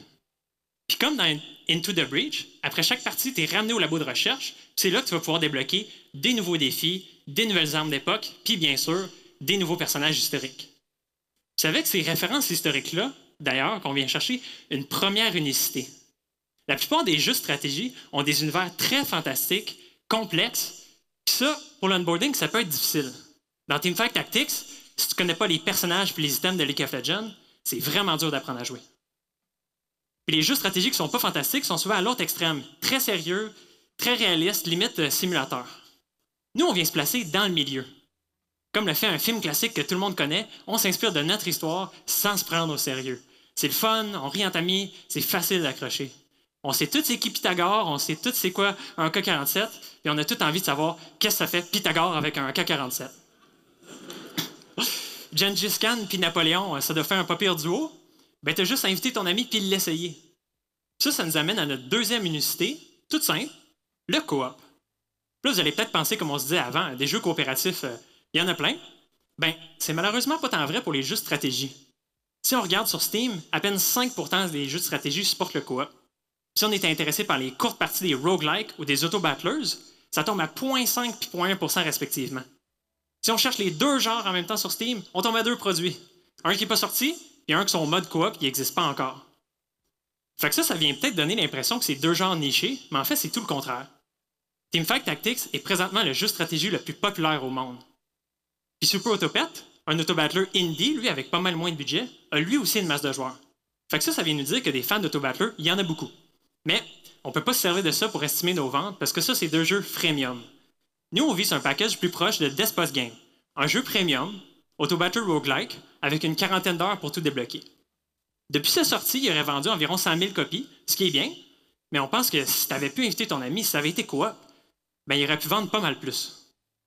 En fait, le 100 000 copies, c'est la médiane des jeux stratégie coop sur Steam. La moyenne, elle, est pas mal plus haute, fait qu'il y a le potentiel. Fait qu'avec ces chiffres-là, notre thématique accrochante, puis nos courtes, puis nos courtes parties coop, qu'on voit pas souvent dans le genre stratégie, mais on se donne comme défi de dépasser les 100 000 copies dans notre première année. Puis ce qui va nous aider, c'est que les jeux de notre scope, d'habitude, vendent entre 20 et 30 puis nous, on va vendre à 10 Ça va être facile de convaincre tes amis de venir jouer, puis on va vendre pas mal plus. Mais là, comment on va faire ça, ce jeu-là? Ben, toute bonne production commence par une bonne équipe. Fred et moi, on se connaît depuis l'université, puis ça fait cinq ans qu'on est dans l'industrie. On a fait plein de AAA, des live-ups, mais on a aussi fait plein de jeux indie ensemble. D'ailleurs, si on remonte en 2018, on a chipé notre premier jeu sur Steam, Time Drifter. Les gens ont tripé sur le gameplay, puis ça nous a motivé à nous lancer sur un nouveau projet. pour ce nouveau projet-là, justement, on a décidé d'agrandir l'équipe. Mais pour garder nos coûts de production bas, on a décidé d'aller chercher des travailleurs autonomes flexibles et efficaces. Donc, premièrement, on a Sacha, notre artiste avec qui on a déjà travaillé sur Time Drifter. Marc-André, concepteur sonore depuis 7 ans, va s'occuper de nos sons. Et Olivier, ami de longue date et expert en marketing, va s'occuper de faire connaître notre jeu. Là, nous, ça fait depuis 2020 qu'on travaille sur le projet dans nos temps libres. On a fait toutes les fondations du multijoueur online, plein de prototypes et plein d'autres outils de développement. Mais là, nous, notre but, c'est de rester self-publish puis indépendant. Donc, on a décidé de partir le projet en force puis d'aller chercher l'aide du CA Rive-Nord pour financer l'entièreté de notre pré-production. Ça, ça nous a permis de lâcher nos jobs et de se lancer à temps plein sur le projet. On fait ça en présentiel dans des bureaux à côté de d'autres studios de jeux indépendants avec qui on s'entraide. Puis là, on travaille très fort pour atteindre notre premier objectif, finir notre vertical slice. C'est bien important pour nous parce qu'on veut avoir le feedback de la communauté le plus rapidement possible pour faire des ajustements au projet. Donc, comme on l'avait fait sur Time Drifter, on veut sortir des démos sur GameJolt et itch.io. euh, puis, en parallèle, euh, en parallèle de tout ça, on va avoir les tests dans les laboratoires d'Ubisoft. Puis tout ça devrait nous donner bien du feedback sur l'accessibilité, un aspect bien important de notre jeu. Tout ça ben, va être en parallèle d'ajouter du contenu, peaufiner le tout, ajouter notre soundtrack fait par Peak, puis ça va finir par nous amener à notre prochaine grosse milestone, l'Early Access sur Steam. C'est là qu'on va faire le premier gros push de marketing avec l'aide de Indie Angels et de Volta pour le Key Art. D'ailleurs, une de nos stratégies pour le marketing, c'est de voir le jeu en action. Puis pour y arriver, ben, on veut montrer notre jeu sur YouTube et Twitch. D'ailleurs, on a déjà prévu un budget, puis on est déjà en contact avec des YouTubers qui jouent à des jeux de stratégie indépendants comme Scooty. On est aussi en partenariat avec StreamForge pour aller chercher encore plus d'influenceurs. Une autre stratégie pour le marketing, c'est de sortir des démos sur le Steam Next Fest pour permettre aux joueurs de découvrir le jeu juste avant sa sortie. Tout ça va accompagner nos mises à jour itératives qui vont finir par nous amener jusqu'à notre release 1.0.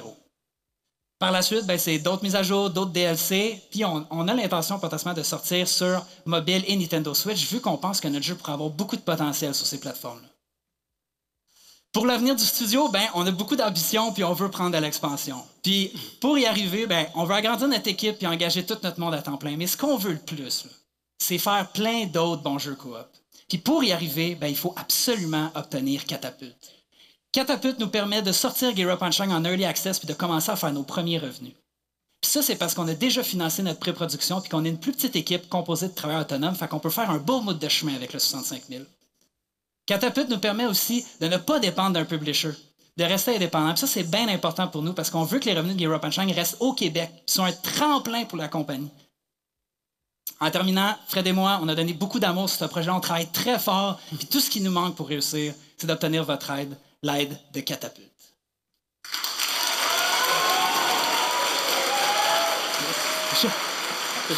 Super, super.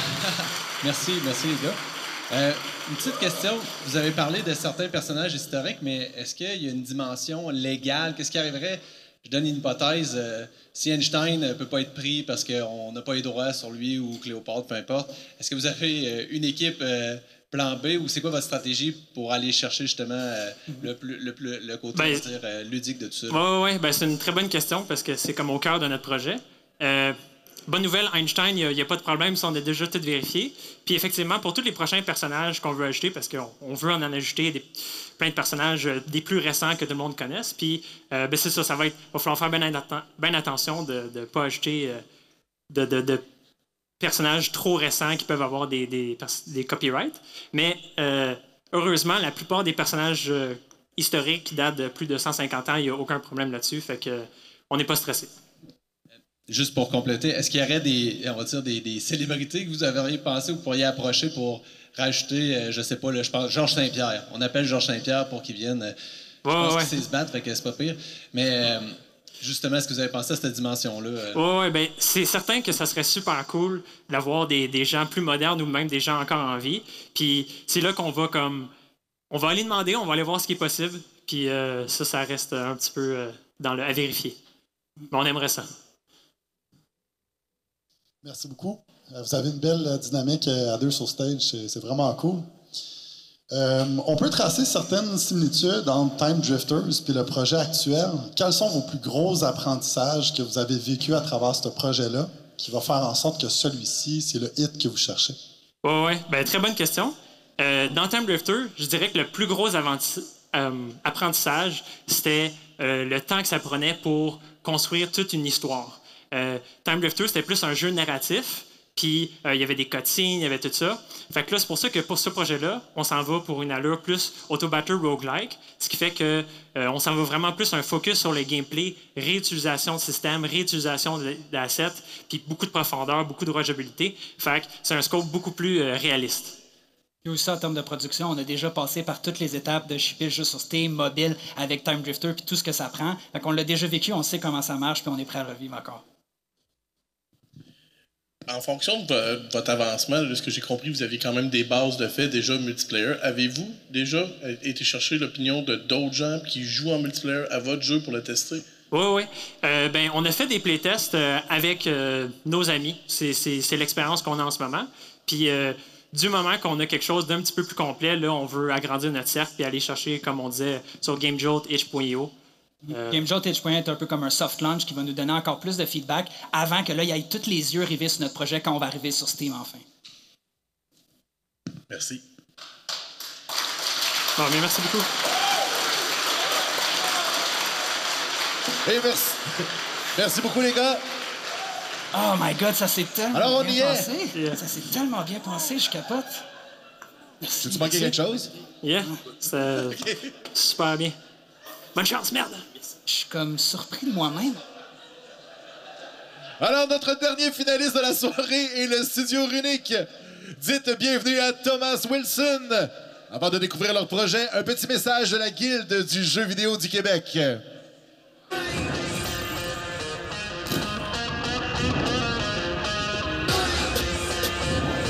Chers amis, je suis Jean-Jacques Hermance, directeur général de la Guilde du jeu vidéo du Québec. Fier représentant de l'industrie au Québec et forte de plus de 300 membres et partenaires, la Guilde est heureuse de collaborer à l'édition 2023, la neuvième déjà, de Catapulte. Merci à Québec International, Québec Epix, Ubisoft, Desjardins et tous les autres partenaires et collaborateurs, dont le gouvernement du Québec et la ville de Québec, pour cette belle initiative.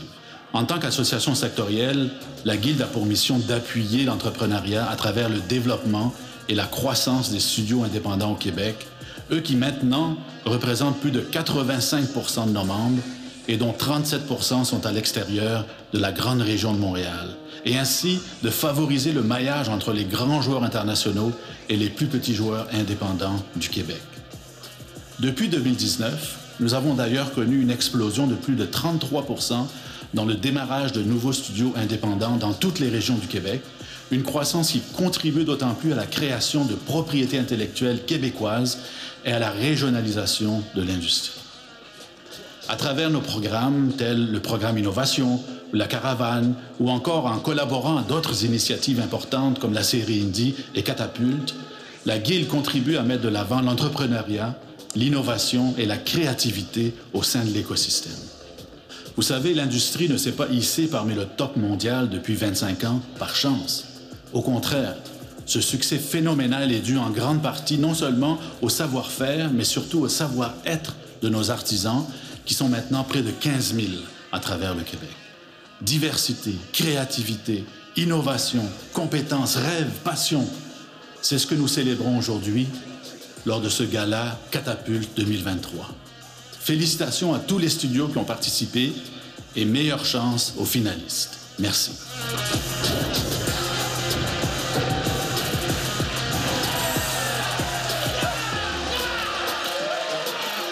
Salut la gang, nous sommes Runic, un studio de vétérans de l'industrie du jeu vidéo. Nous sommes ici pour vous présenter les Héros du Mondragon, un jeu d'arcade RPG qui se joue à quatre joueurs dans lequel vous pouvez créer vos propres aventures. Oh yeah!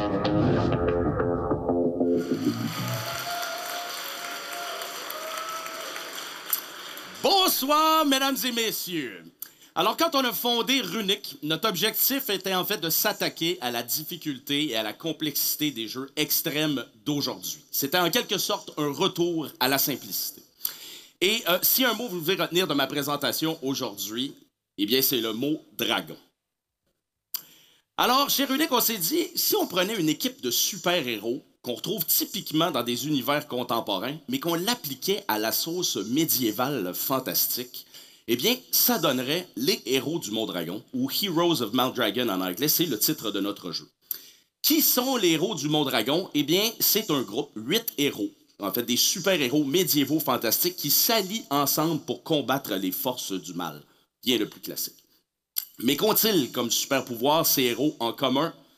Vous l'avez deviné, celui de se transformer en dragon. Pour moi, j'ai toujours dit que se transformer en dragon, c'était l'affaire la plus cool sur la Terre, donc on en a fait un gameplay. Donc, la vision du jeu, bien sûr, c'est un jeu d'aventure, donc ça implique euh, un vaste univers divisé dans ce cas-ci en huit royaumes bien distinctifs l'un de l'autre qu'on explore. Donc, on- il y a vraiment un appel à l'aventure. Mais on innove en fusionnant. Attendez un instant.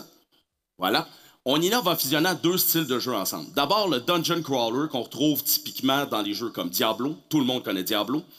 Mais on le fusionne avec un jeu qui est typiquement réservé à l'arcade à l'époque, qui est un beat 'em up ou un brawler qu'on appelle, pour créer, en fait, le tout premier Dungeon Brawler. Alors, c'est un jeu qui se joue à quatre. On peut le jouer dans son salon, on peut le jouer en ligne, mais c'est un jeu qui a une accessibilité d'un beat'em up d'arcade avec une profondeur de Dungeon Crawler. Et la cerise sur Sunday, le petit côté, l'unicité de notre produit, c'est vraiment le créateur d'aventure dont je vais vous parler en quelques instants. Donc, qui dit jeu à quatre, chaque joueur choisit son héros. Pour ceux qui ont déjà joué à Gauntlet dans le temps, vous allez être familier avec ça. On choisit son bonhomme et boum, on tombe dans l'action. Donc, c'est un jeu de baston de monstres. On en combat beaucoup. Des vagues de monstres qui nous attaquent. C'est très combo-driven pour me permettre l'anglicisme. Donc, c'est très centré sur des combos. C'est frénétique. Chaque héros peut se transformer en dragon individuellement. Mais si on attend tout le monde ensemble, ben là, on vit notre wow moment, ce que j'appelle le Altered Beast moment, où on se transforme en dragon à quatre têtes. Et là, chaque joueur contrôle une tête de dragon. Et là, on brûle tout sur notre passage. C'est un moment très satisfaisant. Mais là, je vais me taire et je vais vous présenter une vidéo de 30 secondes qui vont vous montrer les premiers balbutiements de notre travail. Le studio, dans le fond, a été créé il y a trois mois. Donc, c'est trois mois de travail que vous allez voir en 30 secondes. Ça passe très vite. On craint que le volume.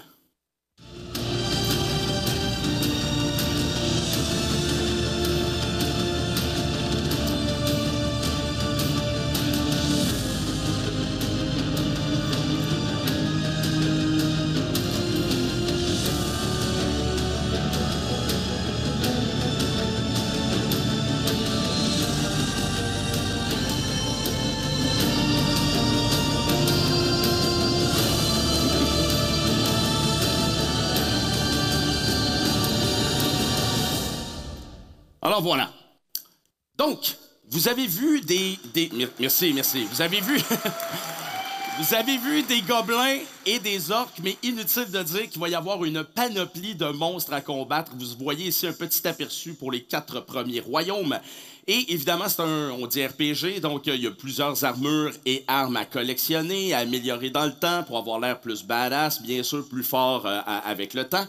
Mais euh, la meilleure récompense, c'est celle-ci. Ce sont les cartes virtuelles que vous pouvez remporter à la fin de chacune des quêtes que vous avez complétées. Et ces cartes virtuelles-là sont ensuite utilisées pour vous permettre, dans notre créateur d'aventure, de créer vos propres quêtes. Et donc là, c'est là qu'on innove vraiment. Ici, on peut choisir un lieu, par exemple, parmi les cartes qu'on a disponibles, un type de quête. Il va en avoir plusieurs. On choisit parmi tous les monstres qu'on a débloqués jusqu'à maintenant et on rajoute des modificateurs qui vont venir, dans le fond, rendre des choses soit loufoques ou très humoristiques, comme dans ce cas-ci, ça va être l'apocalypse avec une éruption volcanique, dans le même environnement que je vous ai montré il y a 30 secondes. Donc, vraiment, notre objectif, en fait, avec euh, le, créateur d'aventure, c'est de bâtir une communauté de créateurs d'aventure. Et on veut utiliser Twitch et YouTube, évidemment, pour maximiser la portée de ça. Et, euh, et l'objectif, c'est de récompenser ceux qui créent les quêtes et en même temps ceux qui les jouent. Donc, en fait, c'est vraiment un écosystème qui se nourrit de notre euh, Adventure Builder. Maintenant, vous allez me dire, mais Thomas, as-tu l'équipe pour ce projet ambitieux? Bien, commençons tout d'abord par dire qu'on est trois membres fondateurs et, quatre autres employés, les sept ensemble pour commencer. Ben, on cumule plus de 130 ans d'expérience dans le domaine de l'industrie du jeu vidéo. Fait que, euh, et on a touché à tout pour la plupart d'entre nous, euh, surtout des franchises d'Activision, on va se dire, en travaillant sur des trucs qui étaient plus casual, comme B-Movie ou Skylanders, que, sûrement beaucoup ont connu, qui étaient des jeux plus pour enfants, à aller jusqu'à Call of Duty, qui est beaucoup plus hardcore. Et c'est cette expérience-là, cet amalgame-là, qui nous permet de dire qu'on est capable de créer ce type de jeu-là. Ça m'amène à vous parler du marché et du positionnement. Donc, en fait, les héros du Monde Dragon bénéficient d'une position stratégique parce que, outre le fait qu'il n'existe aucun dungeon brawler en ce moment sur le marché, c'est surtout qu'il n'existe aucun jeu de type action RPG qui permet à la communauté de créer du contenu. Donc là, on a vraiment quelque chose de nouveau et de jamais vu. Si on parle du public cible, eh bien, nous visons les adolescents. Qui n'a pas entendu parler de Farador? C'est tout à fait de circonstance. Euh, et je vous apprends peut-être un mot aujourd'hui, adolescent, qui combine adulte et cœur d'enfant. Personne qui a, jamais, qui a encore son cœur d'enfant, ben ça, c'est moi, mais je sens qu'il y en a beaucoup dans la salle ce soir. Et dans un deuxième temps, on vise un public cible qui sont les pré-ados, qui est la nouvelle génération qui va découvrir l'univers fantastique de Donjons Dragons, parce que c'est un univers absolument extraordinaire. Au niveau de la commercialisation du marketing, on vise un prix de 39,99 C'est un prix qui est alléchant et c'est surtout un prix qui est représentatif des prix de l'industrie euh, dans la compétition de ce genre-là. On prévoit des expansions à 12,99 et on prévoit également des microtransactions dont le prix n'a pas encore été identifié. Au niveau de la distribution, on parle de lancer le jeu sur toutes les plateformes, incluant PC. Au niveau de la communication, bien évidemment, on veut utiliser tous les réseaux sociaux qui sont bien à notre disposition mais particulièrement Twitch et Discord pour créer un lien direct avec la communauté et euh, se nourrir en fait du feedback qu'on reçoit et de voir qu'est-ce qu'on peut bâtir, entre autres, dans l'Adventure Builder pour créer euh, un, un, projet qui est encore plus excitant. Au niveau du marketing, on est un développeur, on n'est pas un éditeur. Mais on veut être un excellent collaborateur qui va collaborer à créer du momentum avant le lancement du jeu, à contribuer à donner de la visibilité en participant aux entrevues et surtout créer de l'engagement après le lancement du jeu à travers notre système de live ops, euh, notre système d'adventure builder et nos expansions, bien entendu. Quel est le plan? Bon, on est en 2023. En ce moment, on est en pré-production et notre objectif est de lancer le jeu en 2025. On est sept employés pour l'instant. On aspire à passer à 20 employés à la fin de l'année. On, veut bâtir un studio à peu près de 50 à 60 personnes. Le budget qu'on recherche pour l'instant, c'est un million de dollars. Là, vous allez dire, wow, c'est un gros montant, ça. Euh, oui, mais en fait, ce que ça, fait, ce que ça sert à faire, c'est payer ces employés-là, ces 20 personnes-là, bien entendu. C'est des montants qu'on investit dans la création de notre prototype, mais c'est également des sommes qu'on investit dans la création de notre first playable, qui est l'étape suivante pour euh, trouver un, éditeur. Évidemment, la priorité pour nous en 2023, c'est vraiment de trouver un partenaire financier. C'est clé à l'ambition du projet qu'on vise, bien entendu. Donc, au niveau du financement, comme je l'ai dit, le partenaire est essentiel pour 2024. On a un fonds de démarrage qui couvre les huit premiers mois de, création de l'entreprise, mais Catapulte représente vraiment la bougie d'allumage qui va nous permettre d'aller plus loin parce que c'est le début de nos recherches de financement. Et avec les services d'accompagnement, ça va vraiment nous aider. Ensuite, on a d'autres sources de financement dans lesquelles on est, actif, mais bien entendu, aucune garantie que ces montants-là vont nous être euh, octroyés. Au niveau de la projection des ventes, on prévoit vendre 1,5 million d'unités si on est dans le milieu, 1 million d'unités si on est prudent, 2 millions si on est optimiste, avec un seuil de rentabilité à 500 000 unités vendues sur l'ensemble des plateformes, ce qu'on considère être accessible. Maintenant, euh, euh, je vous ai parlé du jeu vidéo, mais en fait, les héros du Mont Dragon ont des ambitions transmédia. Donc, en 2023, il va sortir un premier jeu de société au Québec avec les héros du Mont Dragon. Il va commencer aussi à avoir la série de romans qui va sortir au Québec. Les deux premiers romans sont des romans illustrés et qui vont raconter l'origine des huit héros dont je vous ai parlé. On prévoit faire éventuellement une série animée, donc on a des ambitions. Mais là, je dois, revenir à l'impact de Catapulte. Pour nous, en fait, c'est un projet ambitieux. L'enveloppe de Catapulte serait immédiatement utilisée à améliorer notre prototype, bien entendu. Mais je dois vous parler des services d'accompagnement. Parce qu'en en fait, pour trouver un éditeur, ça prend des bons services d'accompagnement pour présenter la meilleure candidature possible. Et ça, ça implique négociation de contrat, protection de la propriété intellectuelle, l'accompagnement par le camp, euh, en fait, les playtests qui nous permettent d'améliorer notre expérience. Ça, c'est vraiment important. Donc, étant donné qu'on veut bâtir une propriété intellectuelle d'origine québécoise qui va connaître un succès à l'international, vous pouvez imaginer ce que ça va représenter pour nous si on devait remporter Catapulte et se lancer vraiment dans le, succès d'un projet aussi ambitieux que celui-là. Merci.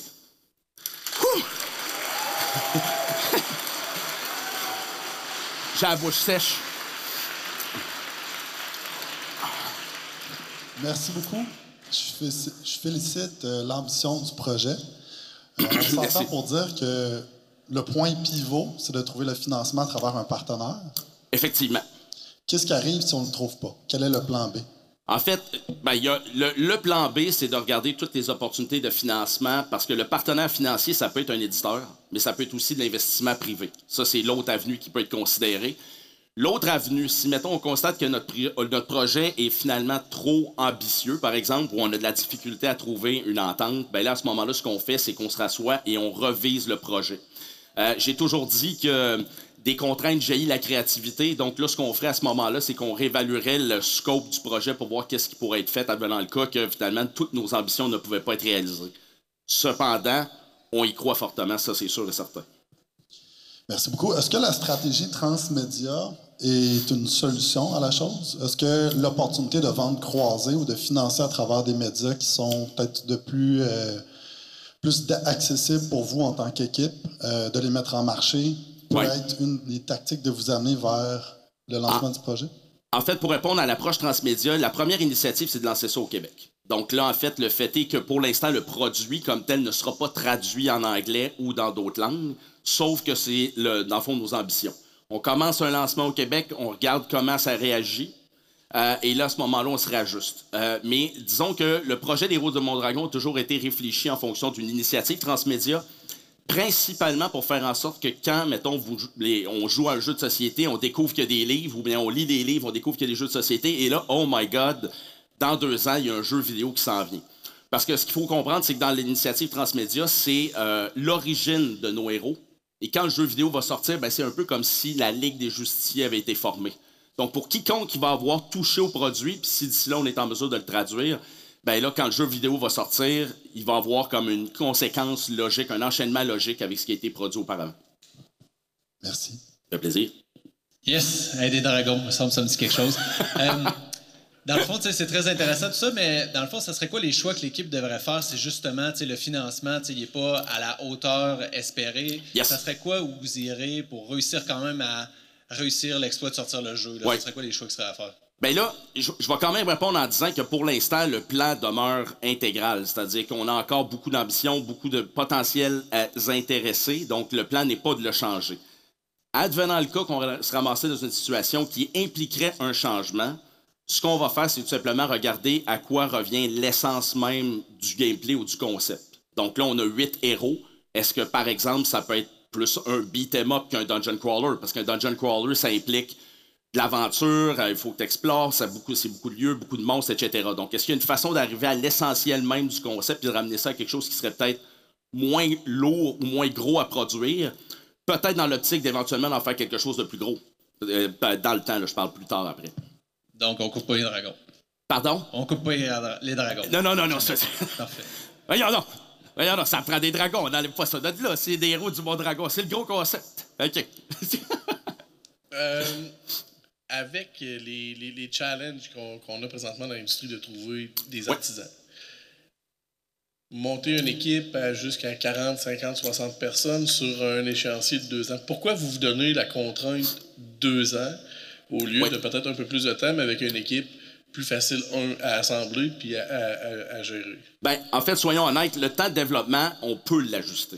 C'est que nous, on se fixe des objectifs de pouvoir le sortir dans deux ans, mais si on devait prolonger le temps, parce qu'on se rend compte qu'on a besoin de plus de temps, c'est le genre de choses qu'on pourrait faire. Parce que de toute façon, c'est une entente avec l'éditeur qui va dé- déterminer aussi le- le- l'ampleur du projet, euh, c'est-à-dire à quel moment on pense qu'on peut vraiment le sortir.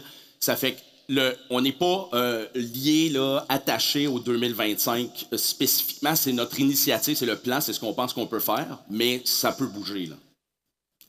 Merci. Merci. Une petite question sur les cartes. Euh, Est-ce que c'est plus une formule, les cartes, une fois que je l'ai utilisé une fois, je peux réutiliser pour faire d'autres combinaisons ou c'est à utilisation unique? Bon, alors les cartes, il y a différentes euh, façons de, de- de- de les imaginer. Tout d'abord, ce qu'il faut comprendre, vous avez peut-être remarqué, il y a des étoiles. C'est parce qu'en fait, souvent dans des jeux qui impliquent des cartes, ben, on peut avec le temps les accumuler, les stacker ensemble pour augmenter la valeur de la carte. On veut faire la même chose pour l'ava- le créateur d'aventure. Donc, par exemple, si vous battez un boss, ben, il y a une chance que vous l'ayez la carte. Ça ne veut pas dire que vous allez la recevoir, mais si vous la, vous la gagnez, ben là, vous avez un boss, une étoile. Mais là, ce que ça fait, c'est que si tu veux monter ton boss 5 étoiles puis te la péter devant la communauté en disant Tiens, moi j'ai un boss 5 étoiles, mais ça veut dire qu'il va falloir que tu l'aies battu souvent, le boss 5 étoiles. Mais en l'augmentant, ce boss-là, ça veut dire que quand tu me ramènes à 5 étoiles, c'est la difficulté maximale. Ah.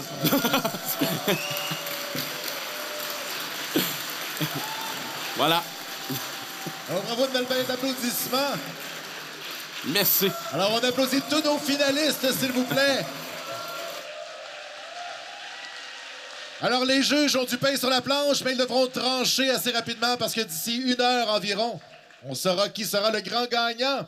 C'est maintenant le temps de prendre une petite pause pendant la délibération des juges. Et je vous invite, il reste beaucoup de petits burgers. Donc, je vous invite à aller chercher des petits burgers. Et pour ceux qui nous suivent en ligne, restez avec nous. Je m'en viens échanger avec Denis dans quelques instants.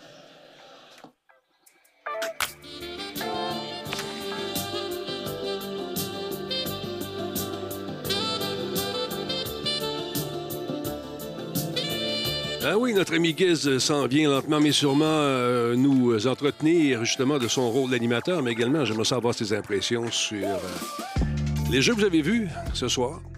Et euh, selon vous, vos euh, prédictions, qui c'est qui ra- remportera la palme de cette neuvième édition euh, de Catapulte? C'est quand même 110 000 65 000 en cash, puis la différence en aide de toutes sortes. Méchant bon coup de main. Alors, faites vos prédictions. Je vais aller faire un tour tout de suite. Merci beaucoup, Tiger Bounce, pour le follow. Tiens, on va remettre nos alertes. Moi, j'avoue que numéro 4 de No Deadlines, Gear Up Einstein, je trouve le concept intéressant. Euh, je trouve ça le fun. Runic aussi, c'est intéressant. C'est quand même un jeu qui euh, pourrait aussi se porter, je pense, sur mobile.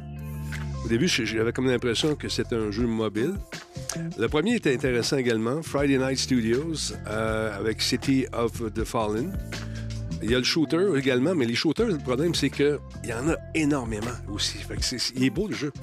Fait qu'allez-y avec 1, 2, 3, 4 ou 5. euh, ça va être plus facile. On y va maintenant. 1, 2, 3, 4, 5. Message d'une première... Il y a Friday Night. euh, bon, c'est euh, Omnisia qui nous dit ça. The last... euh, the first... euh, the first is not the last. En tout cas. Euh, bon, des 5, on a des 3, on a des 4, 5, 5. Le, le dernier semble avoir frappé également l'imaginaire, c'est cool. 1 à 5, euh, bon, il y a des gens qui les aiment tous. Euh, bon, il y a qui sera? Le numéro 1. Mr. Wilpon, le numéro 3. Hey, Giz est avec nous, justement. Lève-là, le fameux Giz en question. En train de se, se brancher lentement, mais sûrement. On va changer la caméra ici tranquillement. On va voir s'il est là, mon beau Giz. M'entends-tu, mon beau Giz? Attends un peu, il est en train de se brancher. Allô, allô?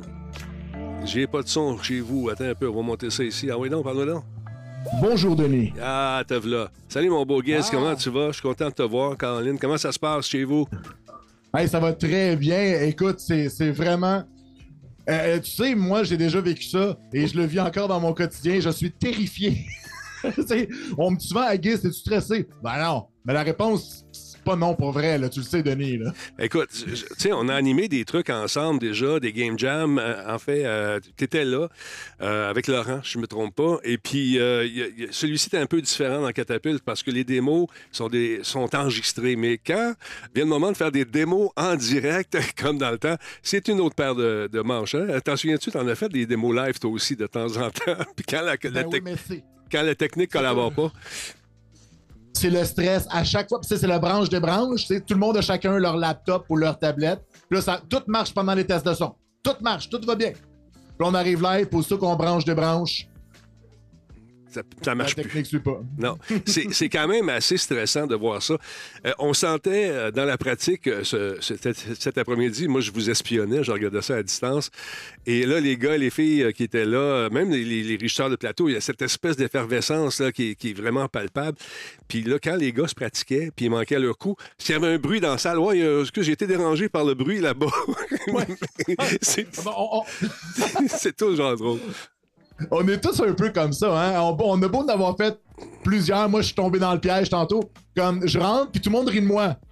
Puis là, ben, tout le monde rit, mais pas de moi. Fait que là, je suis comme, qu'est-ce qui se passe? Fait que là, au lieu d'ignorer, j'ai inter- tu sais, j'ai j'ai adressé la parole à. Ben, mais qu'est-ce qui se passe?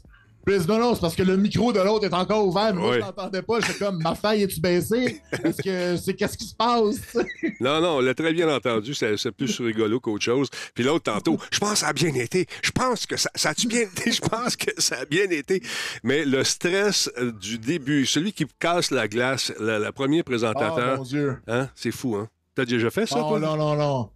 J'ai- J'ai j'ai déjà fait ça. Euh, on m'a lancé. Moi, quand j'ai débuté avec Outer Minds, je venais à peine de rencontrer mes partenaires d'affaires et on m'a lancé comme ça sur une scène pour que je présente notre jeu qui était à l'époque PewDiePie Legend of the Blowfist. Euh, tu sais, c'est parce que aller sur scène, ça me fait pas peur. Aller sur scène, quand je maîtrise pas mon contenu, ça me terrifie. Donc, c'est. c'est- Tu sais, parler de jeu, mettons que tu m'invites sur ton show, euh, Denis, puis on va parler de Zelda. Parfait, pas besoin de notes, on va en jaser. Pas de souci. Relax. Mhm.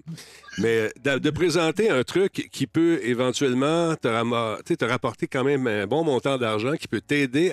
Et il y a des gens qui dépendent de toi, puis de ce pitch-là aussi. Allô, le fardeau sur les épaules, ça doit être assez lourd à gérer, ça.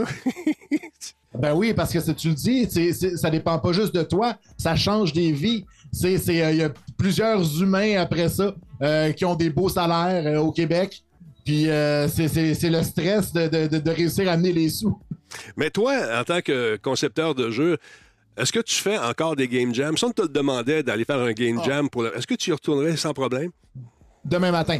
Le- la seule raison pourquoi on a arrêté d'en faire, euh, c'est la pandémie. Puis il n'y a personne qui a comme fait dans la gang, hey, on recommence la ligue. Parce que pour vrai, là, je pense Ouais. qu'on est dû. Euh, Minds, on aime tellement ça, les game jams, que nous, à l'intérieur de la compagnie, euh, quelques mois, on a arrêté de travailler pendant une semaine et on a dit à toute la compagnie, on se sépare en cinq, on fait un game jam, voici le thème que je peux pas divulguer parce que c'est de la R&D en même temps pour la compagnie.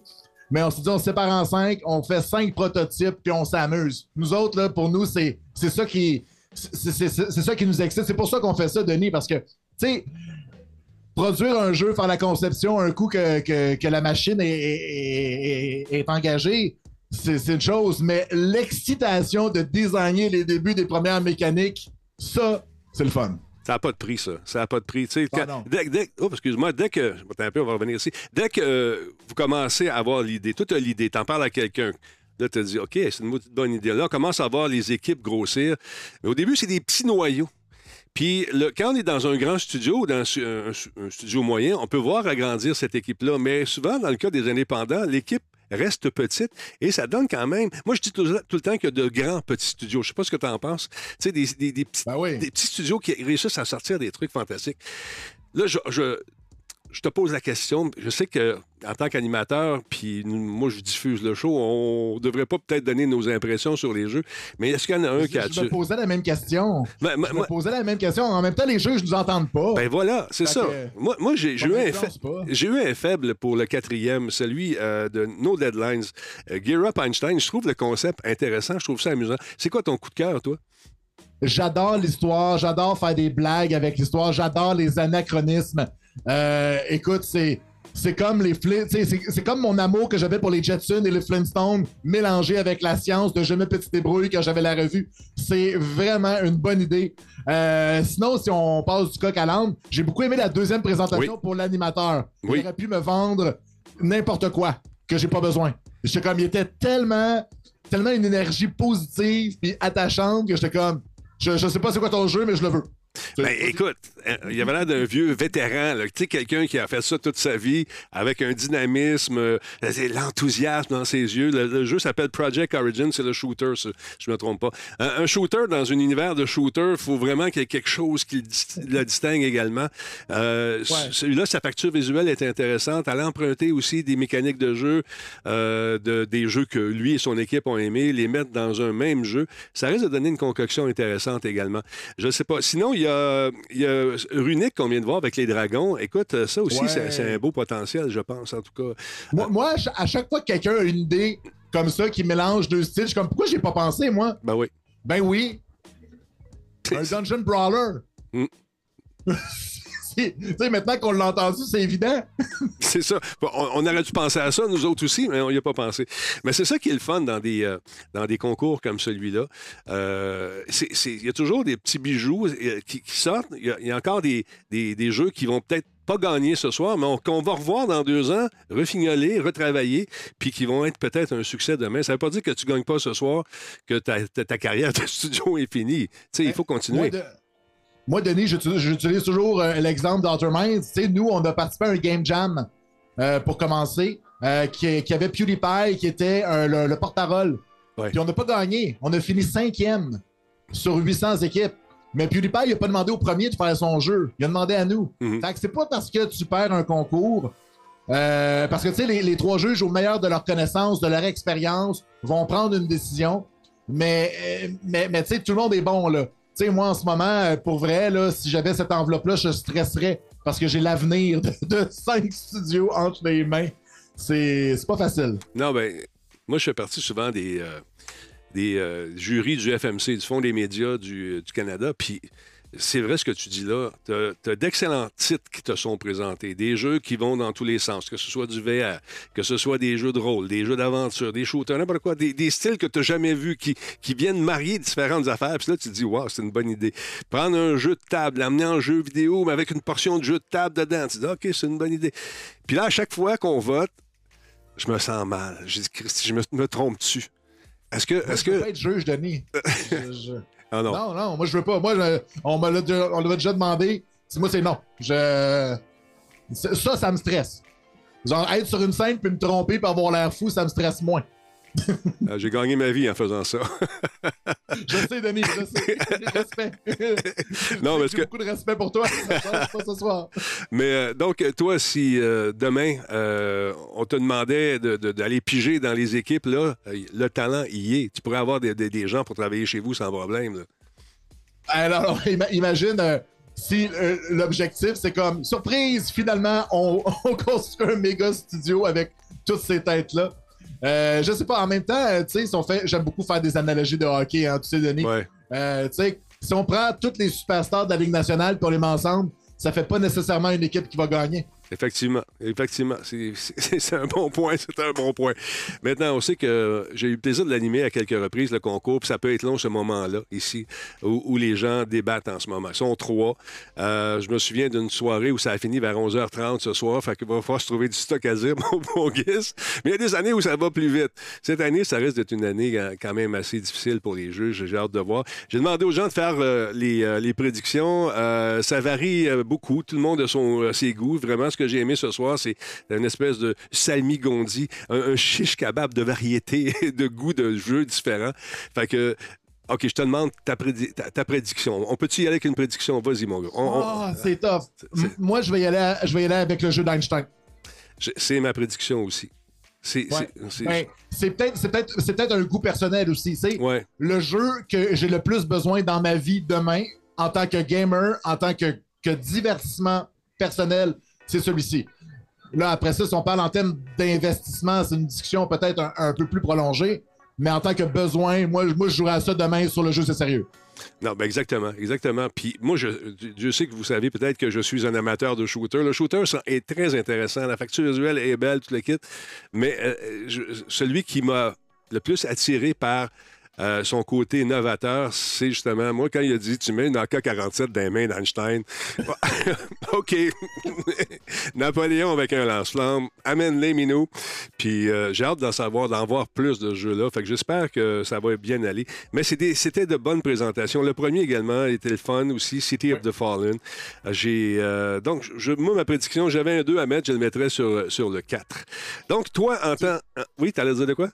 Ben, J'allais juste dire euh, à quel point que aussi le tirage au sort de l'ordre peut aussi tout changer. Hein? Parce que la personne qui fait la présentation en premier l'aurait peut-être pas fait de la même façon si elle avait été en troisième. Tu sais, c'est ce qu'on appelle le butterfly effect, l'effet papillon, qui fait qu'un petit élément dans ta journée, que ce soit la pige de l'ordre, peut changer ta vie.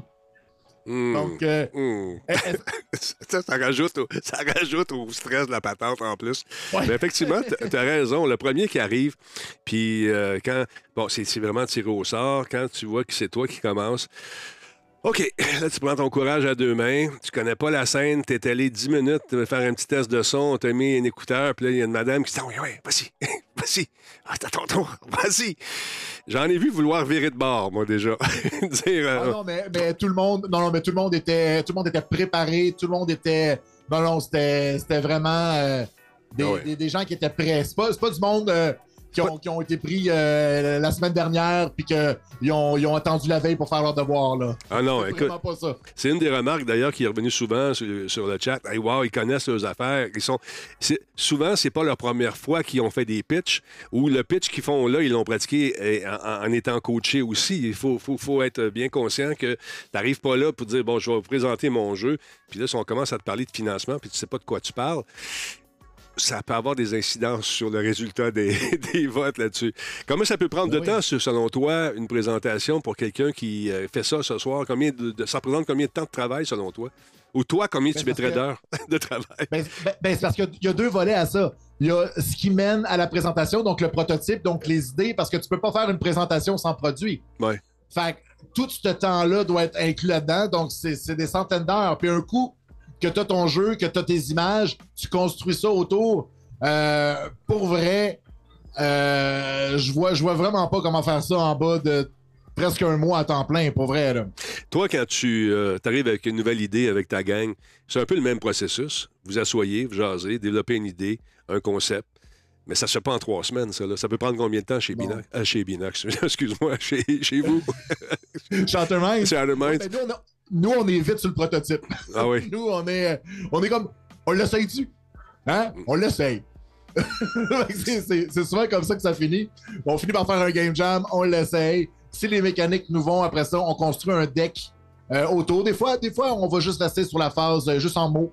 Donc, on essaie de faire des images pour essayer de représenter de quoi le gameplay aurait l'air. Juste vraiment des images euh, ju- juste pour avoir un, a- un- un avant-goût. Puis après ça, tout est dans le deck. On prépare un deck. Donc, euh, de talent de PowerPoint. Puis on le présente aux personnes. euh, parce qu'on veut. C'est toujours ça le- l'idée, hein? C'est le financement. Parce que des idées au Québec, on n'en manque pas. Mais, tu sais, euh, ça prend des sous pour faire des jeux, hein? Pour aller chercher tous ces talents-là. Les programmeurs, les artistes, les designers et les 80 autres métiers du jeu vidéo. Non, c'est fou, c'est hallucinant. Et c'est pour ça que c'est important, si vous commencez euh, dans le domaine du jeu vidéo, euh, que vous êtes un jeune studio indépendant, faites ces concours-là. Participez. Non seulement vous allez apprendre à, à faire la, la paperasse, parce qu'il y a de la paperasse, mais ça, c'est le début. Parce que si tu veux du FMC après, tu as d'autres paperasses, puis tu as d'autres affaires, puis il y a d'autres Ah gens oui, qui vont t'aider. Ouais. Eh J'ajouterais à ça, Denis, euh, parce que tu en parlais, tu sais, l'argent, c'est une chose, mais aller dans ces événements-là, c'est que tu serres des mains, tu rencontres tout le monde. C'est pas mal vu d'aller voir quelqu'un que tu connais pas. Tu serres la main, tu te présentes. Salut, je m'appelle Guiz, euh, je, suis programmeur, je suis artiste, je fonde mon studio. Les gens vont se présenter, puis tu sais jamais à qui tu vas serrer la main, qui à un moment donné va te présenter à quelqu'un, va te présenter à quelqu'un. Et moi, ce que je vois dans le prix de ce soir, euh, les contacts et l'aide vaut aussi cher que l'argent, sinon plus. Parce que c'est ça, ça, ça n'a pas de prix. Euh, savoir avoir un contact euh, chez Nintendo, avoir un contact chez Xbox, chez Sony, avoir un contact c'est en mobile euh, chez Apple, chez Google, tout ça, c'est ça que tu vas aller chercher dans les, dans les événements et les concours. Ben, on, on t'a vu aller. Moi, je t'ai vu aller du côté. euh, on est allé ensemble à Seattle à un moment donné. C'est ça, c'est là qu'on était? On a eu bien du fun. Oui, oui. Puis. euh, Du grunge. Hein, ils nous l'ont dit, c'est eux autres qui ont inventé le grunge. c'est eux autres qui ont inventé le grunge, ça, on l'a su ce soir-là. Bonjour, euh, chez Subway, euh, qu'est-ce que vous voulez dans votre sous-marin? Euh, by the way, on a inventé le grunge. Oh, oui, c'est bon, c'est bon. Euh, L'aréna est là-bas, oui. c'est nous- Sais-tu que c'est nous autres qui, avons inventé le. Oh oui, OK, on le sait. Euh, Puis, euh, ah, il y a un festival de grunge en fin de semaine aussi. Manquez pas ça. C'est- tout avec les Flyers. Mais euh, je te regardais aller, puis euh, tu, euh, tu, tu vas vers les gens. Salut, comment ça va? Tu serres des mains. C'est qui lui? Je sais pas, mais on y a l'air important. Comment tu vas? Ça va bien, on jase un peu. Puis le même gars, tu le vois le soir au karaoké. Que- Ben oui, ben oui, c'est ça qui arrive. Hey, moi, j'ai une anecdote, Denis. À un moment donné, je suis dans un party de Sega. Puis, tu sais, Jason de la Rocca, qui est mon mentor, me dit l'important, c'est que tu serres des mains, tu te présentes, peu importe c'est qui. Fait que moi, j'étais avec ma tuque de Nintendo. Puis là, je me présente à un monsieur au hasard. Puis genre, je me présente, Hi, I'm Giz from Montreal, we have a studio, blablabla. Puis là, là, je dis, puis toi, t'es qui, tu sais? Puis il dit, It's my party. T'es chez nous. Oups. merci. Merci, monsieur Sega. Ah non, écoute. Moi, euh, j'étais euh, au Japon, au, euh, au Tokyo Game Show. Puis je vois arriver un monsieur que j'ai déjà vu à quelque part, euh, avec un, un entourage. Fait que euh, j'ai dit, c'est qui lui? Moi, il dit bonjour, je m'en vais, tout le kit, je passe à travers la- son, sa, son- sa garde rapprochée. Hi, how are you? Hey, we met in uh, E3. Oh, yeah, this I was wondering. C'était juste le président de Nintendo, de Sony, Sony, Amérique. Tu sais, l'Asiatique qui, était, qui est revenu au Japon, je me souviens plus de son nom. C'était lui. Fait qu'on a échangé nos cartes, tout le kit. Puis, nice to see you again, see you soon. Are you coming to the party? No, no invitation. Ah, OK. Mais, mais tu sais jamais, Denis, le gars qui est en t-shirt puis en jeans, euh, en, en jeans qui ont l'air usés à la corde, c'est peut-être un milliardaire euh, qui a un publisher. On le sait pas, là. Ouais. Tu sais, il y a une année, euh, c'était Microsoft qui nous avait invités dans un de ces parties-là, puis c'était dans un casino. Et tu arrivais, puis on te donnait des, des plaquettes. Des plaquettes, euh, c'est- c'est pas des c'est c'est pas des 100 pièces c'est- un peu plus que 100 dollars. Et on te donnait ça, mais il est arrivé un jeune avec les cheveux à peu près ici, euh, chemise hawaïenne, avec les Vans d'un pied, bien cool le gars. Puis lui il avait une pile de platine dans les mains, puis lui il était là pour découvrir des justement des guises de ce monde, jaser avec eux autres. Joues-tu au blackjack? Si tu joues au blackjack, j'écoute ton pitch si tu me bats. Euh, tu sais, c'était vraiment c'était fourrette, c'était fourrette. Je pourrais, je pourrais même pas m'asseoir à ces tables-là. Non. comme. Tu sais, je m'assieds, non, mais je, je vais jouer la prochaine. Je pense pas que tu peux faire ça. non, c'est ça. Ah, je, vais- je vais jouer l'autre, je vais jouer l'autre, je vais jouer l'autre. Je, je te jure, je joue l'autre. Mais il était Ah non, cool, je pas. Je- il- il- Écoute, ce gars-là il- il représentait, je pense, une bonne portion des jeux auxquels on joue encore aujourd'hui. C'est lui qui les a découverts en jasant avec justement différents gars, différentes filles dans ces événements-là. Donc, la morale de cette histoire, faites-en des concours, lâchez pas. Et puis, euh, on sait jamais où ça peut mener. Parlant de ça, Giz, jetez avec moi là, assis, euh, prisonnier pendant quelques minutes. Ça, ça avance-tu votre nouveau jeu? Hey, écoute, ça avance très bien. Euh, J'ai vraiment hâte. Je pense humblement, Denis, que c'est un des meilleurs Metroidvania. Ma phrase est finie. C'est fini. Un des meilleurs Metroidvania qui va paraître Carrément. incessamment. Carrément. Écoute, le vélo est tellement le fun. Le, le vélo qui nous permet d'atteindre des endroits plus hauts. Euh, un, un- un des pouvoirs, c'est les pics sur les roues du vélo pour s'accrocher au mur. C'est tellement satisfaisant. Ça, c'est l'image qui est restée euh, dans la tête des gens qui ont vu euh, nos démos puis nos, nos, nos bandes annonces. Donc, j'ai vraiment hâte.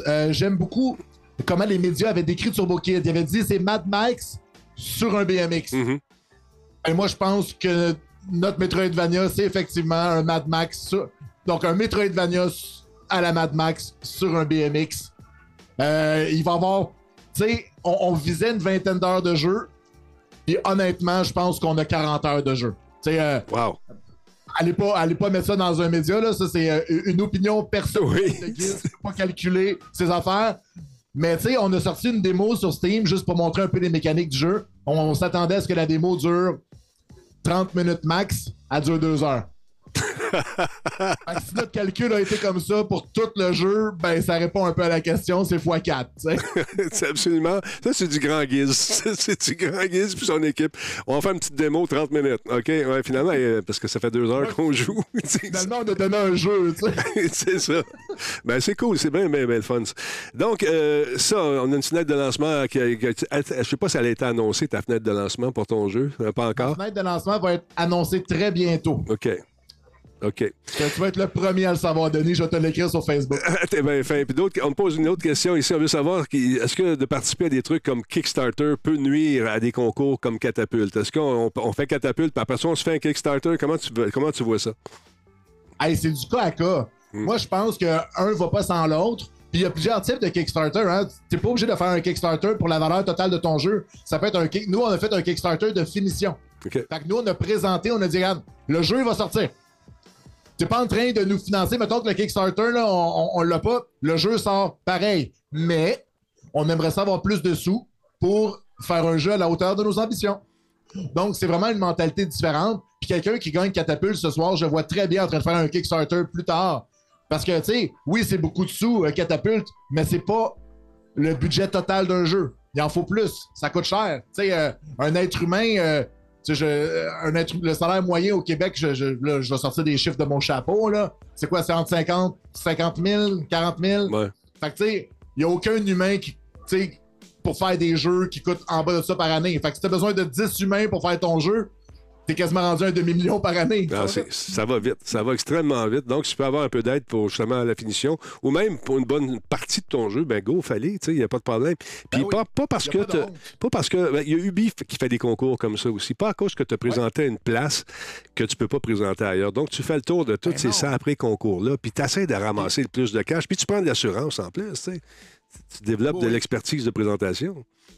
Si ton jeu est bon, tu sais, il faut pas que tu te dises, ah, j'ai peut-être enlevé la place à quelqu'un. Non, parce que si ton jeu est vraiment bon, tu vas avoir ouvert la porte à d'autres mondes en arrière. Voilà. Parce que là, avec ton jeu bon, le, le crédit multimédia va être content. Ils vont se dire, wow, tu sais, on investit dans, dans les jeux d'ici, puis ça rapporte. Donc, voyez jamais le succès d'un autre studio par rapport au vôtre comme une menace. C'est l'inverse. On est un écosystème qui a besoin des succès des autres pour grandir ensemble. Exactement, c'est bien dit ça. Puis écoutez, euh, si votre jeu fait de l'argent encore après avoir eu une subvention du FMC ou n'importe qui, c'est la meilleure carte de visite que vous avez aussi. Ça a marché. Ils ont déjà présenté il y a deux ans. On a généré des profits de tant de milliers ou de millions de dollars selon les cas.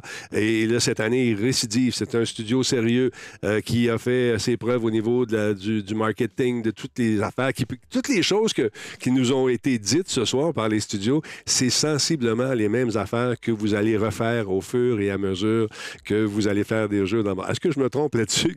c'est pas mal toujours la même affaire. non. C'est la base. Tu tu il n'y a pas de recette, là. C'est comme dans Breath of the Wild, là. Tu mets des affaires dans une marmite, tu as tous les ingrédients devant toi, tu sais pas lesquels vont marcher ensemble, puis euh, t'essayes, essai-erreur. Parce que s'il y avait une recette, tout le monde la répéterait et tout le monde la recopierait, et on recommencerait à zéro tout le temps. Moi, j'appelle ça faire un John Bon Jovi. C'est-à-dire, tu fais une tune qui a pogné, tu fais toutes les autres à peu près pareil. Puis tu vas tester chez les danseuses. C'est-. Wow, wow, wow, wow. Non, non, Guns N' Roses. C'est ça que je parlais au chanteur de Guns N' Roses. Puis on parlait de, justement de Bon Jovi. Il dit si c'est c'est tune pogne chez les danseuses, c'est sûr que c'est un hit. Que C'était la, la- la- la- la page d'histoire musicale.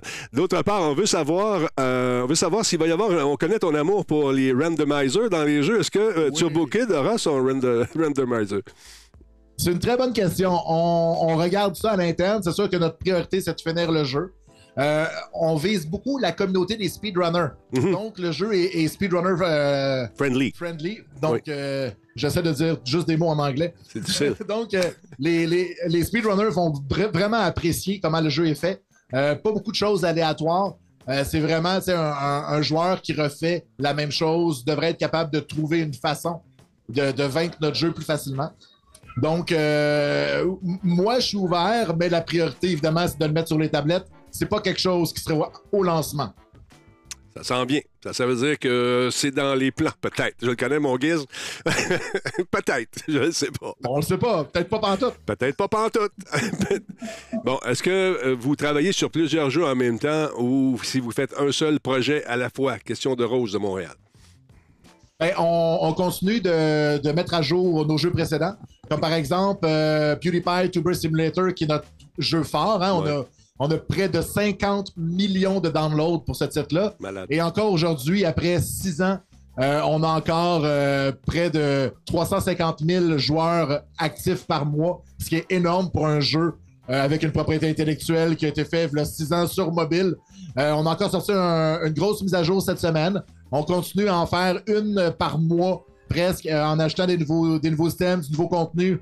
Des fois, on retravaille euh, la, ligne directrice du jeu, la façon que les joueurs découvrent le jeu, euh, la façon aussi que, tu sais, il y a des joueurs qui sont rendus avancés.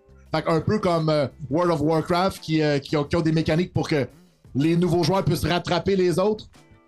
Donc, c'est tout le, genre de truc qu'on fait. Et en ce moment, on travaille pour essayer d'avoir une deuxième propriété intellectuelle. Je ne peux pas en divulguer plus, mais on est en négociation. Très cool. Tu nous tiens au courant là-dessus. Moi, je suis toujours excité d'apprendre ça, ces affaires-là. C'est bien belle fun, surtout quand c'est fait ici au Québec. Moi, quand je vois fait à Montréal ou au Québec, Ça me fait un petit flot. Tu sais, quand tu vas faire un tour dans les là, un peu partout, puis tu vois ta gang de Québec qui sont bien installés dans les beaux kiosques, le kit, puis ils serrent les mains, puis ils se baragouinent ça en anglais, mon ami. Là, tu sais que ça va devenir des hits. Très, très cool. Justement, en parlant des PAX et compagnie, si on a les moyens, on les fait, ces shows-là aussi, j'imagine. hein? On fait le tour. Ah, ben oui. Ben oui, mais c'est c'est Oups. OK, il y a des vidéos qui jouent. Je regardais si c'était à moi. OK. Écoute, veux-tu y aller? Veux-tu y retourner? Je sais que tu es en stand-by. là. Veux-tu y retourner? C'est pas un souci. Là. Ça a l'air correct. Bon, tiens, je regarde ça. petit viendrait me chercher. OK, je regarde le line-up. On est rendu à quelle heure? 21h02 minutes, euh, 21h02. Euh, on devrait être correct. Là. Les- euh, on est toujours à la nef, pour ceux qui se demandent. C'est où ça? C'est la madame euh, d'Ubisoft, je pense, qui parle, c'est ça? Oui, c'est bien ça. Exactement. Donc, on est rendu. On est, on est dans les temps. On est dans les temps, mon guide. Ça va bien. ça va bien. Je sais pas quand est-ce que. ça. Ouais, il est supposé avoir un panel aussi, l'Auto-Québec, euh, très, très bientôt. ouais, ouais. OK, on va Moi, j'ai laisser. demandé euh, qu'on vienne me chercher cinq minutes avant que ça recommence. Donc, euh, Parfait, parfait, parfait. Euh, Est-ce que, on, là, une autre question qui nous vient ici, à quand un Baldur's Gate québécois ou un Diablo québécois? Penses-tu qu'on a, on a ça, ce- ce- ce- cette fibre-là pour développer des, ce type de jeu-là au Québec? ben, ben c'est sûr qu'on a, on est le troisième pôle mondial de jeux vidéo. Fait que c'est sûr qu'on l'a. Euh, tu sais, euh, là, tu me parles à moi. euh, moi, je suis pas le, le- le joueur typique de, de ces jeux-là. Donc, euh, mais il y a des gens ici Qui sont ça, j'ai ouais. vu Diablo dans, dans, dans leur présentation, Mhm. comme exemple. Donc, ces gens-là, seraient le genre de gens que si leur jeu actuel a du succès, puis après ça, ils ont de l'argent plein les poches, ben probablement qu'ils feraient un projet de rêve à la Diablo. Ben, effectivement, c'est ça.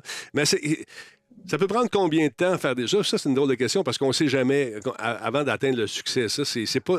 L'alignement des planètes, tout ça, c'est- pas nous qui décidons, c'est le public qui décide, malheureusement. Fait qu'on sait jamais. Des petits jeux, là, euh, euh, il y a des petits jeux qui avaient passé sous le radar, les petits jeux, les petits bonhommes qu'on se court, faut, faut trouver, j'oublie le nom, là, faut trouver qui a tué qui, là, on se remet dans un vaisseau spatial, les gens vont me le dire.